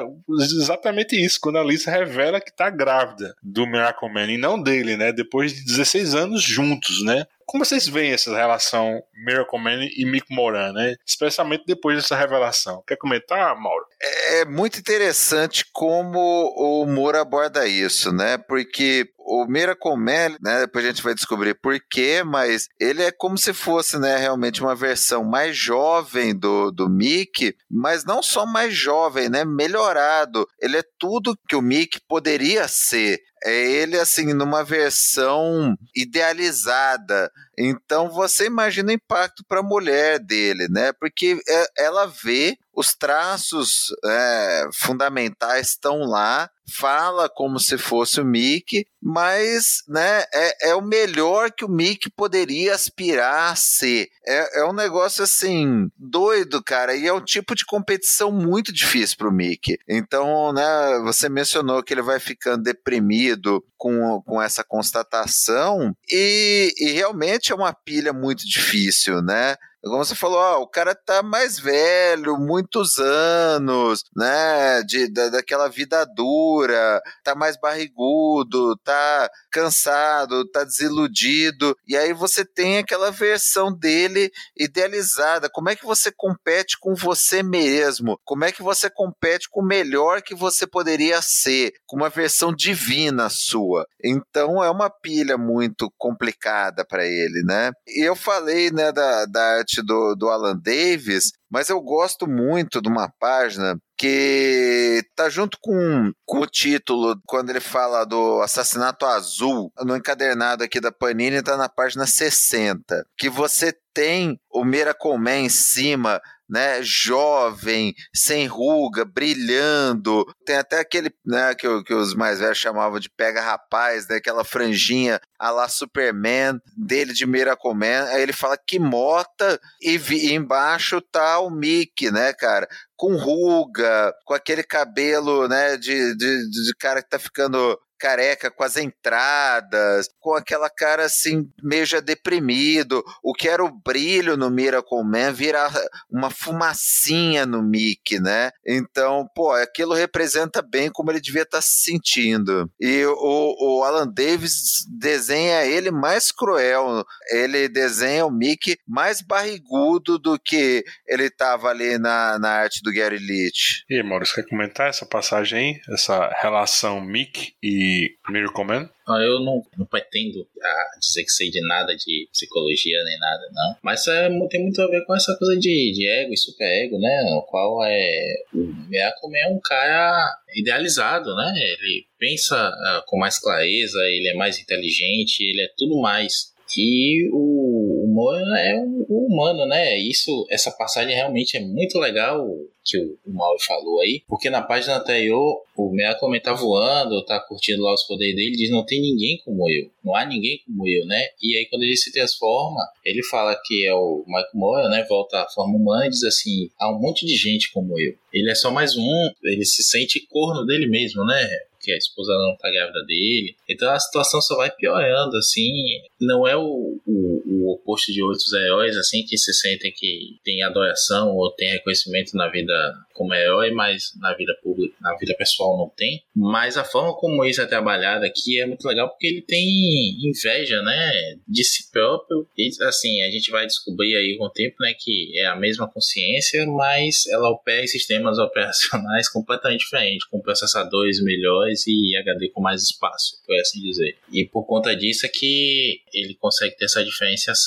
E quando a gente projeta aí que há todo esse poder, há toda essa possibilidade de, de corrupção, de um, de, ou como houve de uma criança, Imagina de um adulto ressentido, frustrado, que pode optar em algum momento aí por permanecer dessa forma mais poderosa, conhecendo os males do mundo, tendo crescido com isso, e agora ele ter de volta esse poder, né? A lembrança do poder e poder praticá-lo. É, é, um, não, repito, não, não li a partir daqui, né, do volume 2 em diante, mas eu sei que aqui nesse momento me deixa muito pensando isso, dessa dualidade dos dois, né, o que pode acontecer se um Mick Moran ressentido assumir essa postura aí como Meaco, né. Reginaldo, você ficaria com ciúme do Reginaldo de 20 anos atrás? Cara, é, é, não, eu acho que o problema nem é ele ser, ele ser jovem, o problema é ele ser realmente a versão perfeita, idealizada. Aí é complicado, né, meu? É você competir com você mesmo gabaritado, aí não, não tem jeito. Eu acho muito legal ainda assim que o Alan Davis, na verdade, o Gary Lish já fazia isso, mas o Alan Davis deixa mais nítido ainda, né? O Miracle Man, ele é todo justinho, né? Na, na roupa, no colan de super-herói, e a hora que ele vira o Mike Moran, ele tá com uma jaqueta, né, mais larga, mas você vê que o, o detalhe, né, o friso da jaqueta, ele repete, né, o padrão do símbolo do Miracle. É um detalhezinho, mas você vê que é o mesmo padrão, né, as mesmas listras do peito. Então é muito legal isso, assim, que é um detalhezinho assim mínimo, né? E eu acho assim que a explicação que ele dá, né, da forma como eles pensam diferente, é muito legal, né? Aquilo lá que o Maurício falou mesmo. É, é uma coisa de, de software rodando em, em hardware melhorado, né? Um do outro. E ele tá invocado com essa história da Liz, né? Assim, eu, eu não sei se a gente chegou a falar antes, né? Que ela avisou que. Né, ela anunciou, né? Que tava grávida. Não sei se a gente falou, Luiz. Já falou. É, então, é, isso daí é, pegou pesado com ele, porque ele, eles realmente eles eram casados todo esse tempo. Eles devem ter tentado, né, várias vezes que ela tivesse engravidado e não conseguiu. E uma noite, né, dela com o Miracomen, ela engravidou. Fora, né, o risco também dela ter, né, uma gravidez com um, um, um super ser, né, também tem esse envolvimento. Embora agora ela não pareça estar preocupada com isso, né, mas também tem essa questão, né. Voltando rapidamente a, a, essa sequência aí do, do Johnny Gurina e o Kid Miracle Man, a gente precisa dizer que as ofensas que o Kid Miracle Man dirige ao Johnny tem uma forte conotação sexual, quase como se o Moore tivesse querendo alfinetar que a, a fantasia dos super-heróis representa uma questão sexual reprimida. Enfim, o que, é que você acha disso, Maurício? Será que isso já é um bullying indireto do Moore já com o leitor, né? Você acha que essa cena tá mesmo acontecendo, assim, e coexistem duas personalidades dentro do, do Johnny, ou, ou, ou isso é o um efeito, assim, de uma mente fragmentada, assim, uma mente perturbada? O que, é que você acha? Eu acho que, assim, para o personagem tem, tem muito a ver com essa mente perturbada mesmo. E aí eu acho que para o Moore tem uma questão, eu entendo essa, essa crítica que fazem ao do fetichismo, a questão do, da recorrência do estupro e tudo mais, não, não vou passar pano não. Mas eu diria que é o seguinte, analisando-se a época, também está falando de um momento de finalzinho dos anos 70, começo dos anos 80, né? A gente está falando aí de, de uma tentativa de afirmação, de evolução dos tempos também pela uma começo de liberdade sexual, enfim, que a gente viu nos anos 80, com... Sim, desde os anos 60, é verdade, mas eu falo assim, é de uma não é bem uma conscientização, mas uma popularização. Não ficou restrito a um movimento hippie, alguma coisa assim, mas a contracultura em si, a um jogar na cara da sociedade, sabe? Tipo, aquela história que o bailarina não caga, sabe?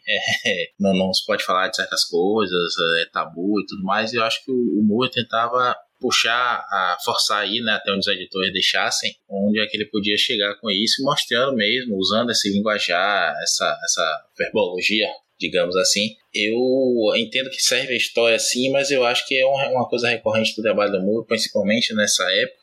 Vejo muito mais como um, um grito aí do, dos tempos, assim como é a questão atômica, né? Esse medo aí da futuro destruído pela radiação que a gente vai ver tanto em Watchmen quanto em V de Vingança, quanto aqui a gente já começa, né, com a, a carga de plutônio sendo roubada também coisa do, do governo sempre sendo uma ferramenta de opressão, né? Estamos falando aí da época da, da Margaret Thatcher, de vingança não preciso nem comentar, mas aí a gente está vendo a coisa do. Vamos ver a seguir, né? A coisa da, de uma censura quase à imprensa. Enfim, eu, eu acho que serve ao personagem, repito, eu acho que é uma, uma eco de uma, de uma mente poderosa que não tem limites e talvez a depravação sexual seja uma, um sintoma forte dessa falta de, de limites. Mas eu vejo também essa coisa do Moore como uma, um, um elemento dos tempos ali mesmo, que ele tá brandindo na cara da galera. Ó, falei uma palavra tá difícil aí, o brandindo, gostaram?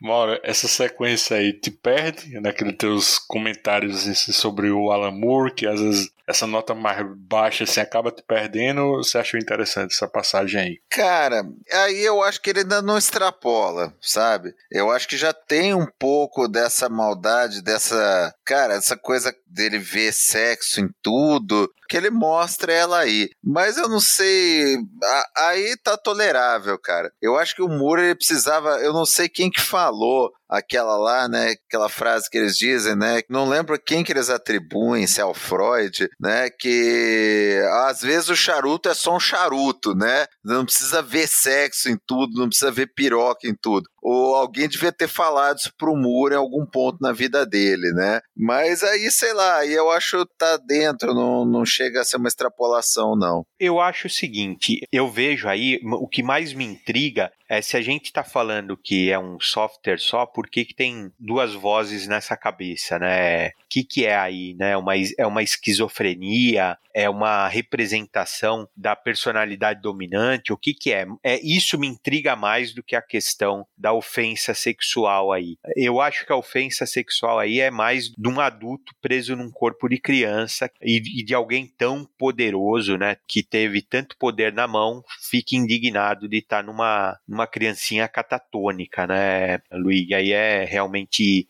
uma outra questão, por enquanto, né? Eu li mais pra frente, mas por enquanto eu acho que é só isso. Ou talvez ele, ele- ficou assustado, ele ficou traumatizado porque ele fez aquele backup assim de 26 anos, né, na cabeça e ficou traumatizado, né, com o que o, o, o eu dele mais velho fez, né? Aquele backup instantâneo assim traumatizou ele de uma vez, né? Isso, isso. É, eu acho que é isso mesmo, sabe? Assim, ele viu, né, a merda, tanto que ele, ele quando volta ali a ser criança, que ele, ele entende o que tá acontecendo, ele diz, não fui eu, não fui eu, sabe? Então, assim, ele rega- regride aquele estado até eu e dissocia mesmo, né? Já que a- a- o, o adulto, né, que de meia como é adulto, tá tanto tempo ali, ele é como se ele tivesse uma consciência própria. Ele tenta expurgar, né, essa consciência e ficar só com a parte pura, fazer um safe point mesmo e diz assim, a partir daqui eu volto, né? Eu pensei por aí, mas até eu cheguei a pensar, Luigi, no primeiro momento mesmo, que é um deslize desse, como o Luigi fala, assim, do, do Moe não ter ainda essa, esse domínio todo e quis colocar um- uma cena mais chocante. Mas eu, eu fico com essa segunda teoria. Pensando direitinho, pode ter sido isso mesmo, assim, o trauma, né, da criança, assim, ele really acessando aquelas memórias de um adulto que é ele, né? Ele mais velho, né? Ele não se reconhecendo com aquele monstro, né? Então, assim, imagina o que ele viu, né? É isso que. Esses mais de 20 anos. né? né? E não é só de um adulto, né?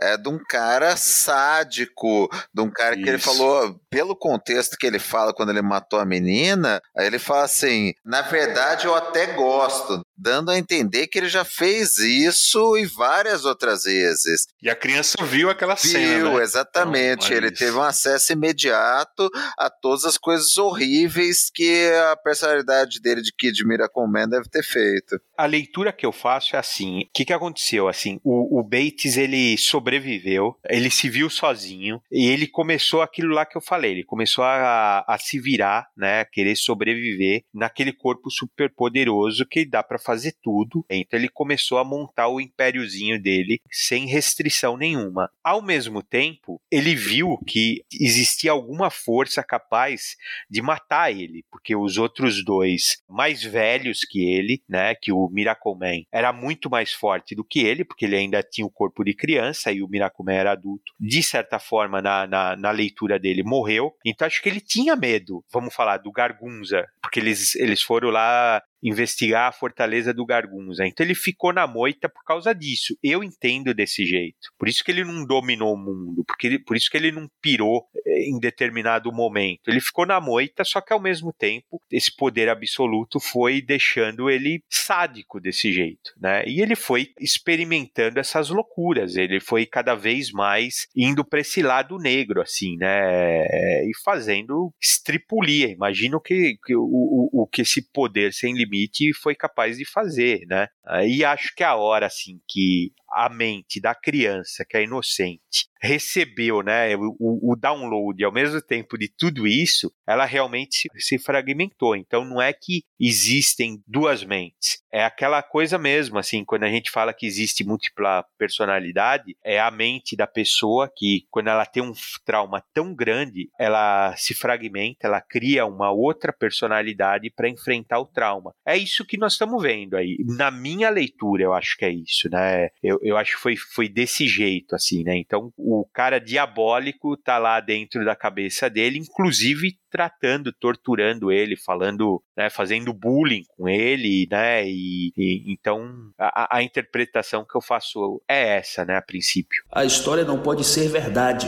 A história deve ser verdadeira. A fria luz sobrenatural da certeza começa a bruxulear em sua mente. Das sombras da dúvida ele segue adiante, das trevas ele vem. A noite se curva e não consegue ocultá-lo. A noite grita e não consegue obter sua atenção. A noite queima e suas chamas não conseguem contê-lo. Das trevas ele emerge com a convicção que foi deixado no escuro por tempo demais. A história oculta.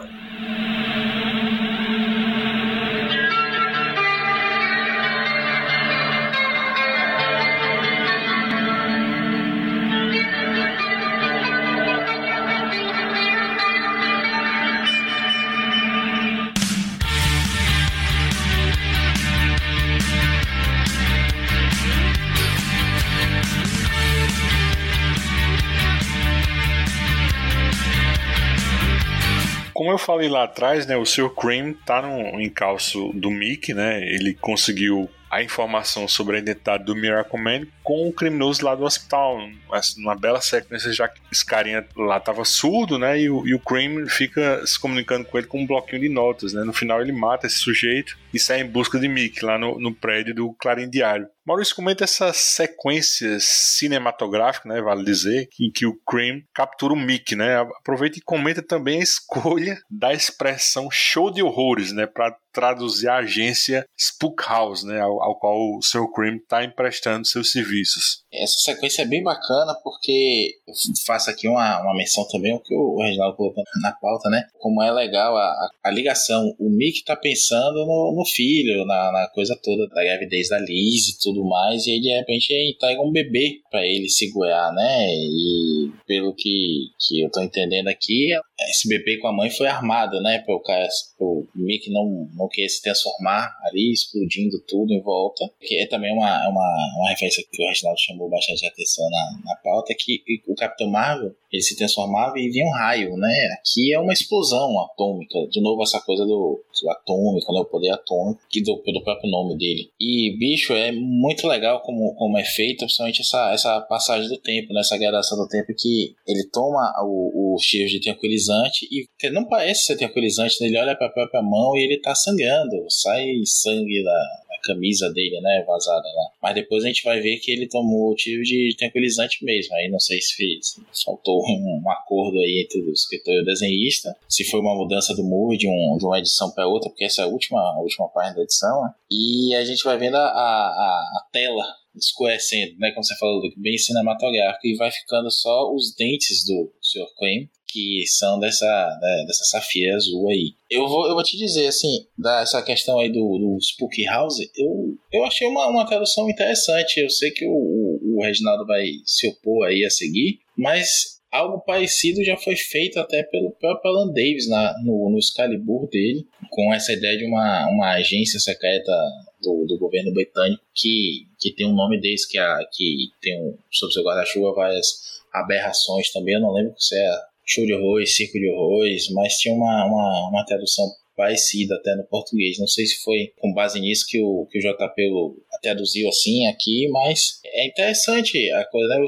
O, o Spook House é mais ou menos isso mesmo, ou estou enganado, Reginaldo? Não, acho que, assim, show de horror é, é, é um pouco mais forte o nome, mas a, a, a, o significado é o mesmo, né? O significado é o mesmo. Eu não, eu não acho de todo ruim, não. É, é, é que eu acostumei com o Spook House. Eu não traduziria nesse caso aí. Eu manteria Spook House, né? Não, não acho que manteria, não. Eu demorei para responder, porque eu ia falar para vocês que, eu, se eu não me engano, não é nem isso o problema. É que a gente falou Clarim Diário, porque lá no começo ele fala Clarim Diário, mas aqui, se você reparar, a hora que o Mike está entrando no, no jornal, ele aparece com o nome original e é foi na tradução que escreveram Clarim Diário, mas aqui é Daily Record, se você reparar, a hora que ele entra no jornal. Não tinha visto, não. É, é Daily Record. E tem uma hora que também fala um nome original que é Daily Record. Eu acho que foi uma brincadeira na tradução, se eu não me engano. No comecinho, na primeira história mesmo, ela aparece como Day Bugle, mesmo em inglês. Pode ter tido alguma, alguma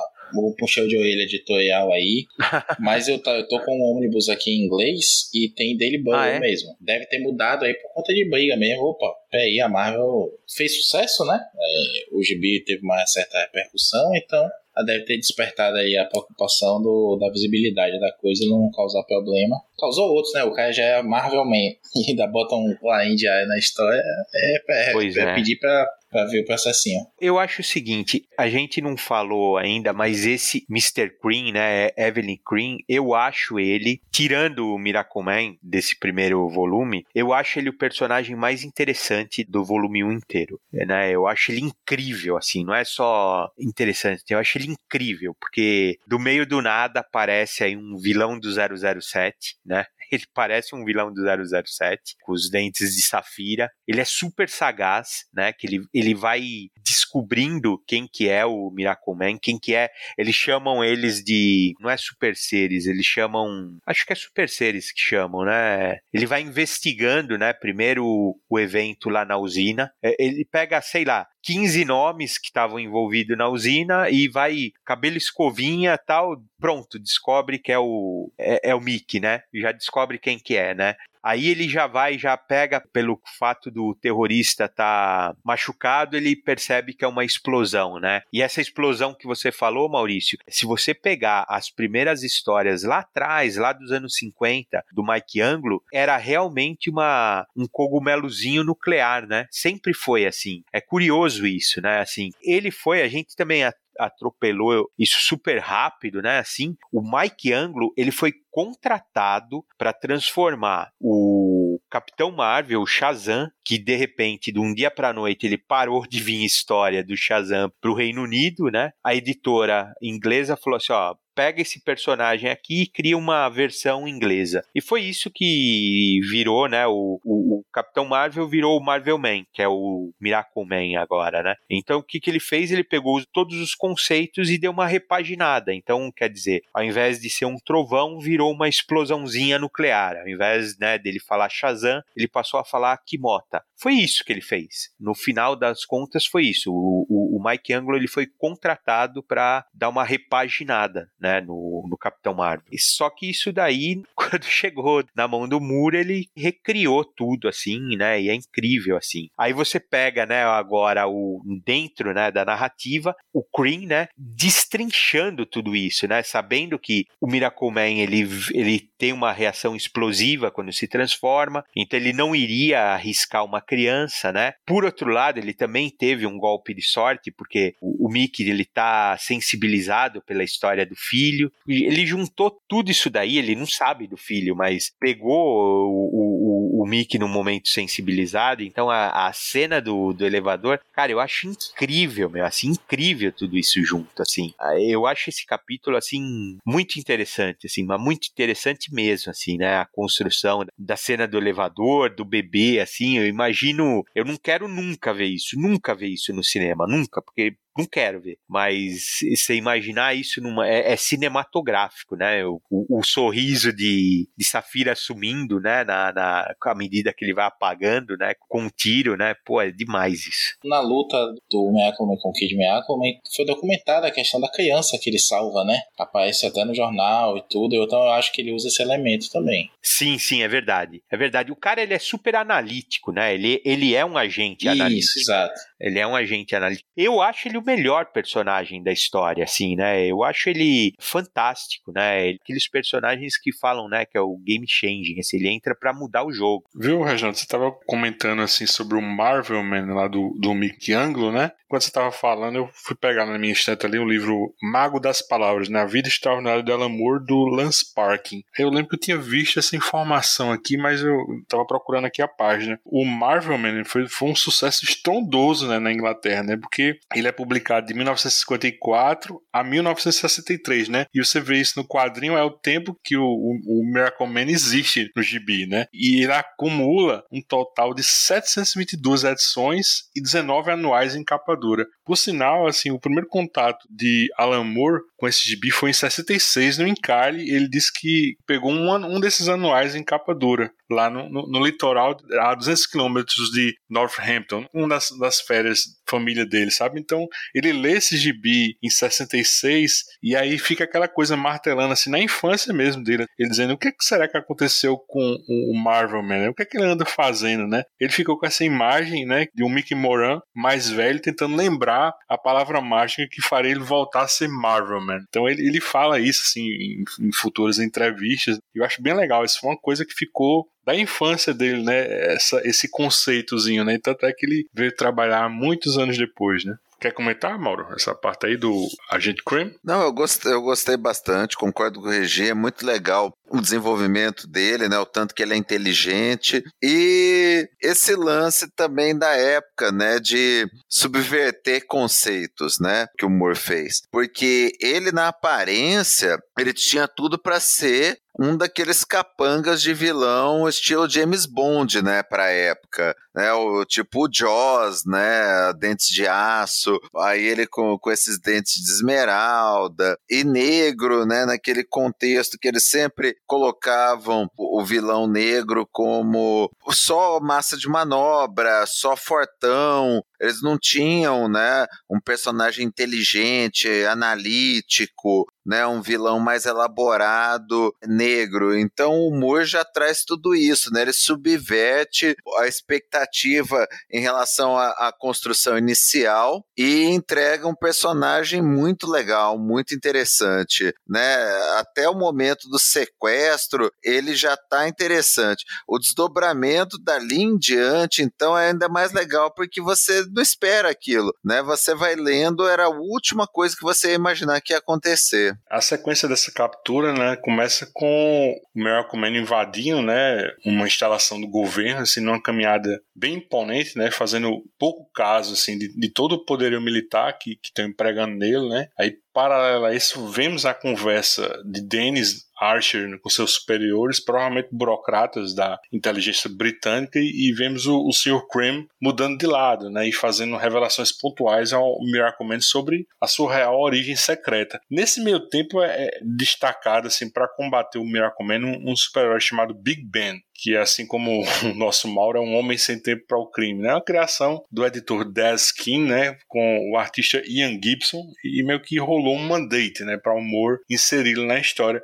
Em dado momento rola até um comentário que ele lembra o personagem John Steed, né, da, da série inglesa Os Vingadores, não os da Marvel, né, uma série na verve de James Bond, né, que até rolou um filme em 1998 com o Ralph Fiennes, né, como esse John Steed, a Uma Thurman como a Emma Peel e o Sean Connery como o vilão Sir August, né. Eu acho que um filme terrível, mas assim o visual era ótimo, né, especialmente da Uma Thurman, né, que é bem uma pegada viúva negra, né. Enfim, dizem que esse esse mandate ou, interferência editorial não caiu bem e, e, o Alan Moore trabalhou com muita má vontade essa participação desse personagem, ainda que eu ache assim, uma sacada genial esse Big Ben ser uma espécie de Miracle Man 2.0, que deu errado. E indo para o que interessa, o, o, o Miracle Man de verdade, depois que, que passa por todas as defesas, começa a assistir vários vídeos ao lado do Sr. Cream sobre o que se tratava esse projeto Zaratustra, né, liderado pelo Dr. Emil Gargunza, né, ou então Nemesis da família Miracleman, e agora, na realidade, um pesquisador à frente de uma pesquisa de engenharia reversa, né, de biotecnologia alienígena, né, que usa como cobaia três órfãos de militares ingleses mortos em combate. É um plot twist assim gradativo, né, num crescendo assim muito fora, né, como se um garrote tivesse fechando na sua garganta porque o Moore ele vai soltando os conceitos como o que acontece com os dois corpos quando se fala a palavra-chave pós-hipnótica, né, sendo um clone normal e outro aprimorado, assim, trocando de lugar num contínuo diferente, né, onde o inerte fica assim num, num infraespaço sem acesso à mente do, do clone no espaço normal, ou seja, na Terra. Vimos a noção de implantes de memória como um processo de para-realidade ao qual submetem o Mick Moran. Certeza que saiu daqui a inspiração para as memórias falsas do Wolverine, inclusive é aqui a, que aquela passagem inicial da Gestapo científico ganha outra conotação. Enfim, eu, eu sei que você está escoçando para comentar essa parte, Reginaldo. Diz aí, essa origem é mais plausível para um Capitão Marvel? Fala aí suas impressões sobre esse plot twist duplo carpado. Isso daí, para mim, é a coisa mais incrível, mais incrível do volume inteiro, assim. A hora que chega nesse momento, assim, é, é mágico, assim. Você já sabia que a revelação ia ser alguma coisa diferente, não ia ser aquela história fantástica do, do sábio cósmico que, ia,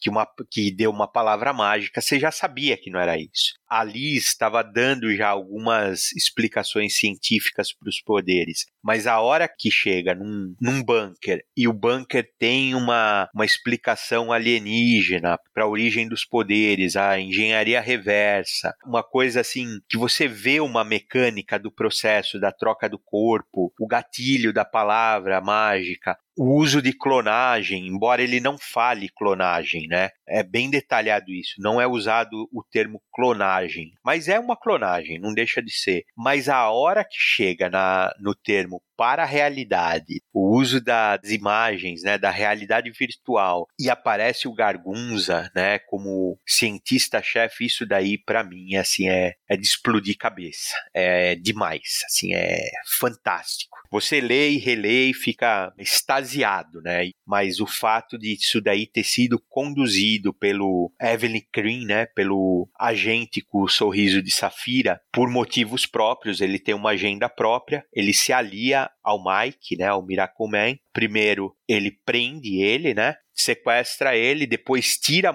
a, mordaça dele, deixa ele usar a palavra mágica, vai com ele junto na invasão do bunker, e aí com duas, três linhas, é do caramba também a descrição que o Moore faz dele, porque ele começa a mostrar que o Green, além de ser um super agente, ele é a elite da elite da elite, né? Eu detalhei aí para vocês verem o, as especificações que o Moore faz, a escola que ele frequentou, a leitura que ele faz, é até engraçado que o lugar onde eu pesquisei fala que o próprio Moore escreveu, grafou errado o autor que ele leu, né? Então, que, que porque o Moore não é elite, né? O, o Moore é, é ralé mesmo, é povão. E ele grafou errado o nome do autor, que é um barato isso, né? De você parar para pensar. Não sei se foi proposital foi por acidente, mas o fato é que você vê a distância e eu acho o mais curioso é você pegar esse personagem e você destrinchar ele, porque ele ao mesmo tempo também ele é super preconceituoso, ele solta algumas frases falando de, de loas, de juju, de África, ele é super racista. Você não espera isso dele, mas na verdade é o que ele é, né? Assim, é, ele, ele é interessantíssimo. Nessa reta final ele aparecer e aí também aparece o Big Bang que eu acho também, nossa, essa história eu não sabia, eu passei aí para vocês, eu não sabia, cara, que tinha sido uma imposição editorial, né? Esse personagem pro Moore, quer dizer, desde aquela época, cara, e aí eu pelo menos fiz essa leitura, eu não sei se vocês,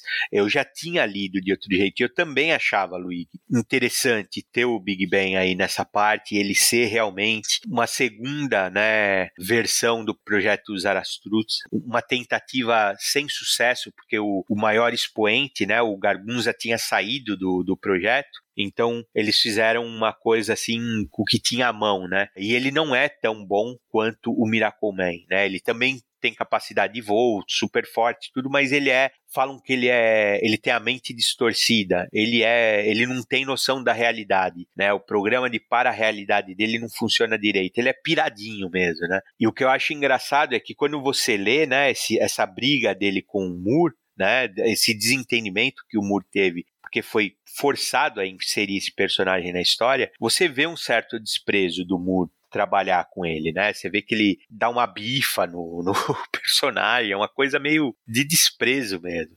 Mas tudo isso daí some com esse final eu acho esse final um espetáculo, cara. Assim, eu acho essa explicação final, essa desconstrução e ao mesmo tempo, ao mesmo tempo, assim, eu cheguei a ler algumas análises e assim, essa coisa de você falar, ah, engenharia reversa alienígena é explicação para tudo, não é. Não é. Se você pegar hoje um microchip de hoje, uma coisa que a gente hoje é banal para nós, assim, uma e levar para os anos 50, a pessoa não vai saber fazer uma engenharia reversa para operar. Não é desse jeito que a coisa funciona, assim, a gente não vai ter esse domínio. Não deixa de ser também assim uma coisa é uma explicação mágica mais palatável para gente, né?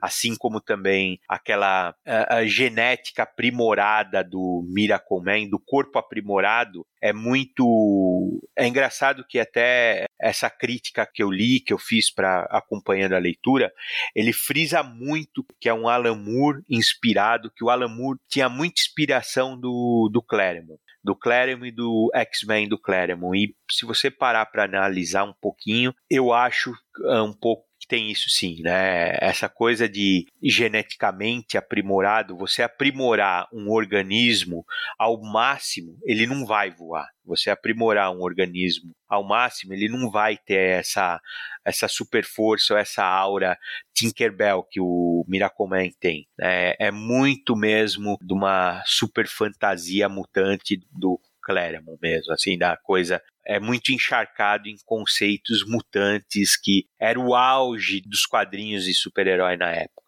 Né? E a gente também é, é retroalimentado pelo que lê, pelo que gosta, pelo que. E eu acho que ah, nessa época o Alan Moore ainda não estava tão desgostoso com quadrinhos, ainda devia ter, ter um pouquinho de.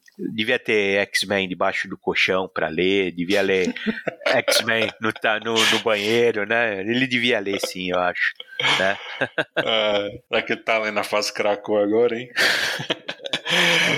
assim, vendo é, é, essa parte dos recordatórios, né, com muita massa de texto, né, ressignificando a história assim do personagem, mostrando assim novos fatos sobre a origem dele, eu, eu não consigo deixar de pensar também, viu, Reginaldo, que o, o Miracle Man também influenciou muito a escrita do John Byrne.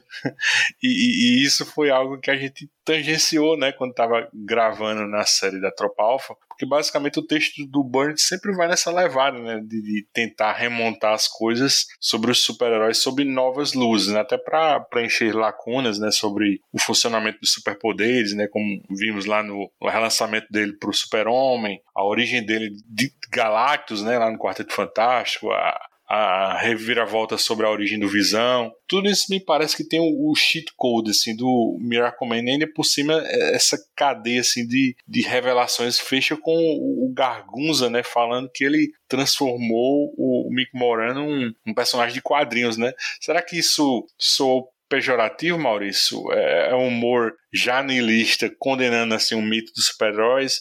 Fala aí também sua opinião sobre essa passagem das revelações. Bicho, eu gosto muito de como isso é contado, né? Porque aí, vamos lá, eu concordo com, com o Reginaldo, essa questão da maturidade do, Moore não ter se revelado ainda naquela parte lá da Liz, né? Como é que ela sabe que é Mac 2.5, enfim. É, é um artifício ali de conversa com, com o leitor mesmo, mas que ali não está tão desenvolvido. Aqui ele faz isso muito bem. Ele transforma o que a gente pensa que é o vilão, né, que é o Sr. Queen, num, num fio condutor para as coisas que vão acontecer ali. E a gente vê em paralelo a isso aquela, toda aquela sequência da Somber, né, o pessoal da, do, do show de horrores, dialogando, informando, contando, né, um, dá um pulo no tempo ali, como se a parte do Miyako fosse um passado que vai sendo contextualizado, enquanto a gente está vendo esse futuro ali, né, OS na frente, sendo narrado o que, é que aconteceu. A gente tem um salto na história, né, em que a base que o Miracle invadiu foi destruída. E o Moore vai montando esse, esse, esses puerquinhos aí na, na história pra, com essa quebra-cabeça. E a grande dúvida é o que foi que fez o, o Miracle Man se descontrolar, né? Não foi isso, não foi aquilo, foi, aí vai remontando a história de uma forma que é muito inteligente e te prende, concordo que tem uma, uma maçaroca ali de texto, mas mesmo para os padrões atuais, Te prende porque a forma como ele vai contar é muito legal. E ele vai entregar a, as fitas, né? As fitas cassete que estão revelando ali as coisas. Legal. Tá, você pode dizer, ah, mano, isso é mais, é, não é muito conveniente que ele puxa a fita e puxa logo as mais importantes, com os principais acontecimentos. Bicho, é, é ficção também, né? Deu uma, deu uma aliviada aí, senão filmes e séries que a gente assiste teriam 10 vezes mais tempo até a coisa acontecer normalmente, né? Como eu digo sempre, a Jack Bauer, durante as suas missões, 24 horas, não fazia xixi nem cocô também, né? A gente não quer esse excesso de, de, de realismo. Tem que embarcar na, na, na coisa. Acho bacana como ele vai mostrando e, assim, vai deixar sempre algumas pontas, né? Que é esse, o visitante, que é esse alienígena, né, que faz o, chega aqui e de alguma forma ele não consegue sobreviver a essa chegada, lembra de certa forma ou de algumas formas a ideia, né, do alienígena que chega no final de Watchmen e não consegue sobreviver ao portal que é aberto, né, entre as dimensões, entre os, os locais de origem de chegada dele, enfim, não sei se, se o Moe tava, ficou com isso no inconsciente, se é uma, uma se eu estou viajando aqui nisso, mas a gente vai ter uma explicação, né, várias explicações bem montadinhas aí com coisas que foram dadas no começo. A Alice deixou lá claro no, começo que aquela origem era muito estranha, né? De quadrinhos demais. E aí eu concordo, Liga. Eu acho que é uma coisa muito mais assim da, relacionada com o leitor, né? O leitor dessa época estava acostumado com os pais dizendo larga essa revistinha, vai ler o livro, vai trabalhar, vai, vai fazer alguma coisa útil, né? Então, se eu sou um leitor daquela época que ouço isso, né, essa, esse desprezo assim por ser uma coisa de, de gibizinho, de revistinha, como falava na minha, na minha infância, adolescência, então é, me soaria como leitor, né, que ouve isso na vida real, isso aí é muito plausível. Aí eu acho que o Moore, independente de, de ter um, uma cisma já com um, um, certo cinismo, eu acho que aí o, o consegue conversar com o leitor, né? Tornar mais envolvente ainda essa narrativa. Agora, bicho, realmente, não sabia essa história do Big Bang, dele ser uma imposição editorial, ser um personagem que já existia. Pra mim, ele é tão caricato como ele é representado aí, tanto no texto quanto no visual tão caricato que é possível que fosse uma, uma gag mesmo que o Moore inventou de última hora para esse pedaço aí, que acrescenta mais uma camada, né, ao, à história. O projeto continuou, continuou sem o Gargunza, continuou sem os principais ali, né, sem os próprios três poderosos ali, os monstros, como o pessoal da, da casa do Show de Horrores comenta, né, chama eles sempre de monstros. E é uma coisa inferior, porque se o Garguza não conseguiu traduzir exatamente aquela tecnologia, quem ficou depois conseguiu traduzir menos ainda do que o Garguza deixou, do que foi feito até ali. Então é o Mui dando um tapa de, com luva de pelica na cara do editor, diz assim: a sua criação é uma merda, é inferior a esse material aqui. Você só colocou ela aqui para que eu pudesse evidenciar o quanto ela é uma merda. Enfim, nem, nem conheço o personagem, não li nada, nenhuma tirinha original dele, mas me soou, né, com esse contexto que o Reginaldo passou pra gente, como esse, é, essa luva de pelica aí estalando na cara do editor. Mas para mim, Luigi, principalmente quanto a essa questão aí do Gargunza,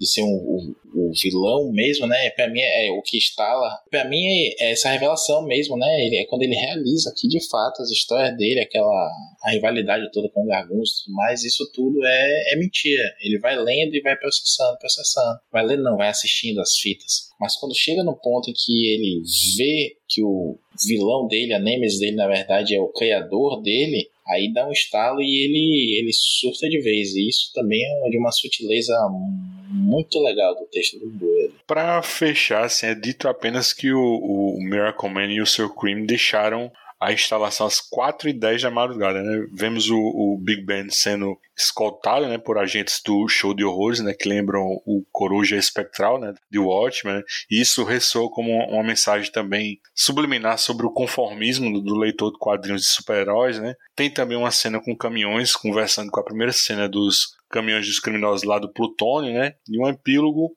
com dois faxineiros limpando a bagunça que ficou na instalação. Quase como se estivessem preparando um terreno para um reboot para a próxima história, né? Por que não? Diz aí, Mauro, você captou esses recados do Moore? Quer falar um pouco sobre isso? E claro, também sobre é, esse plot twist sobre a origem secreta do Miracle Man. Esse plot twist é o genial da parada, né?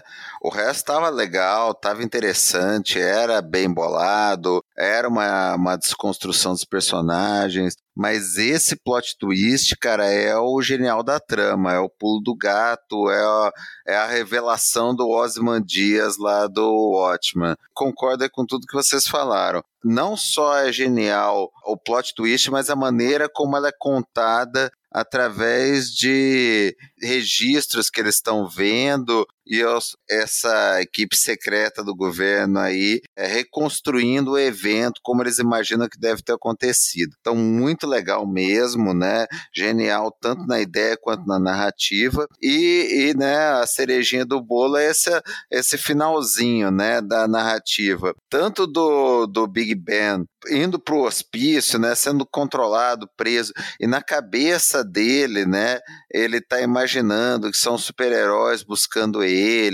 que tudo que ele negando a própria história, né, de que ele é um projeto falho, um projeto que deu errado, como se fosse um raio comunista que tivesse plantando coisas na cabeça dele. Então é muito legal, muito bem bolado. E dos faxineiros no final, tem todo aquele cinismo, né? Que tá tudo na frente deles, mas os caras estão vendo como se fosse uma série. No final, eles ainda têm aquela ironia de falar: os efeitos até eram bons pra época, mas não se compara com Superman. Aí o outro, ah, melhor do que o filme de Superman 2 porra, muito legal, muito bacana. E vários detalhezinhos no que os faxineiros estão recolhendo, né? Eles nem não estão nem aí, não reparam, né? E a gente só vai ver a hora que eles derrubam, que são aquele esqueleto com as duas cabeças fundidas, que dá a entender que eram esses, pro, eram esses projetos de manutenção né, do, do corpo original e do clone perfeito em locais diferentes, que para chegar num, num Miracle Man teve vários projetos falhos em que oh, né, tanto o clone quanto o original se fundiram e morreram. Então é mais um lancezinho bacana ali da, da, da narrativa. Essa para mim é a melhor edição aí do arco. Fim do livro 1.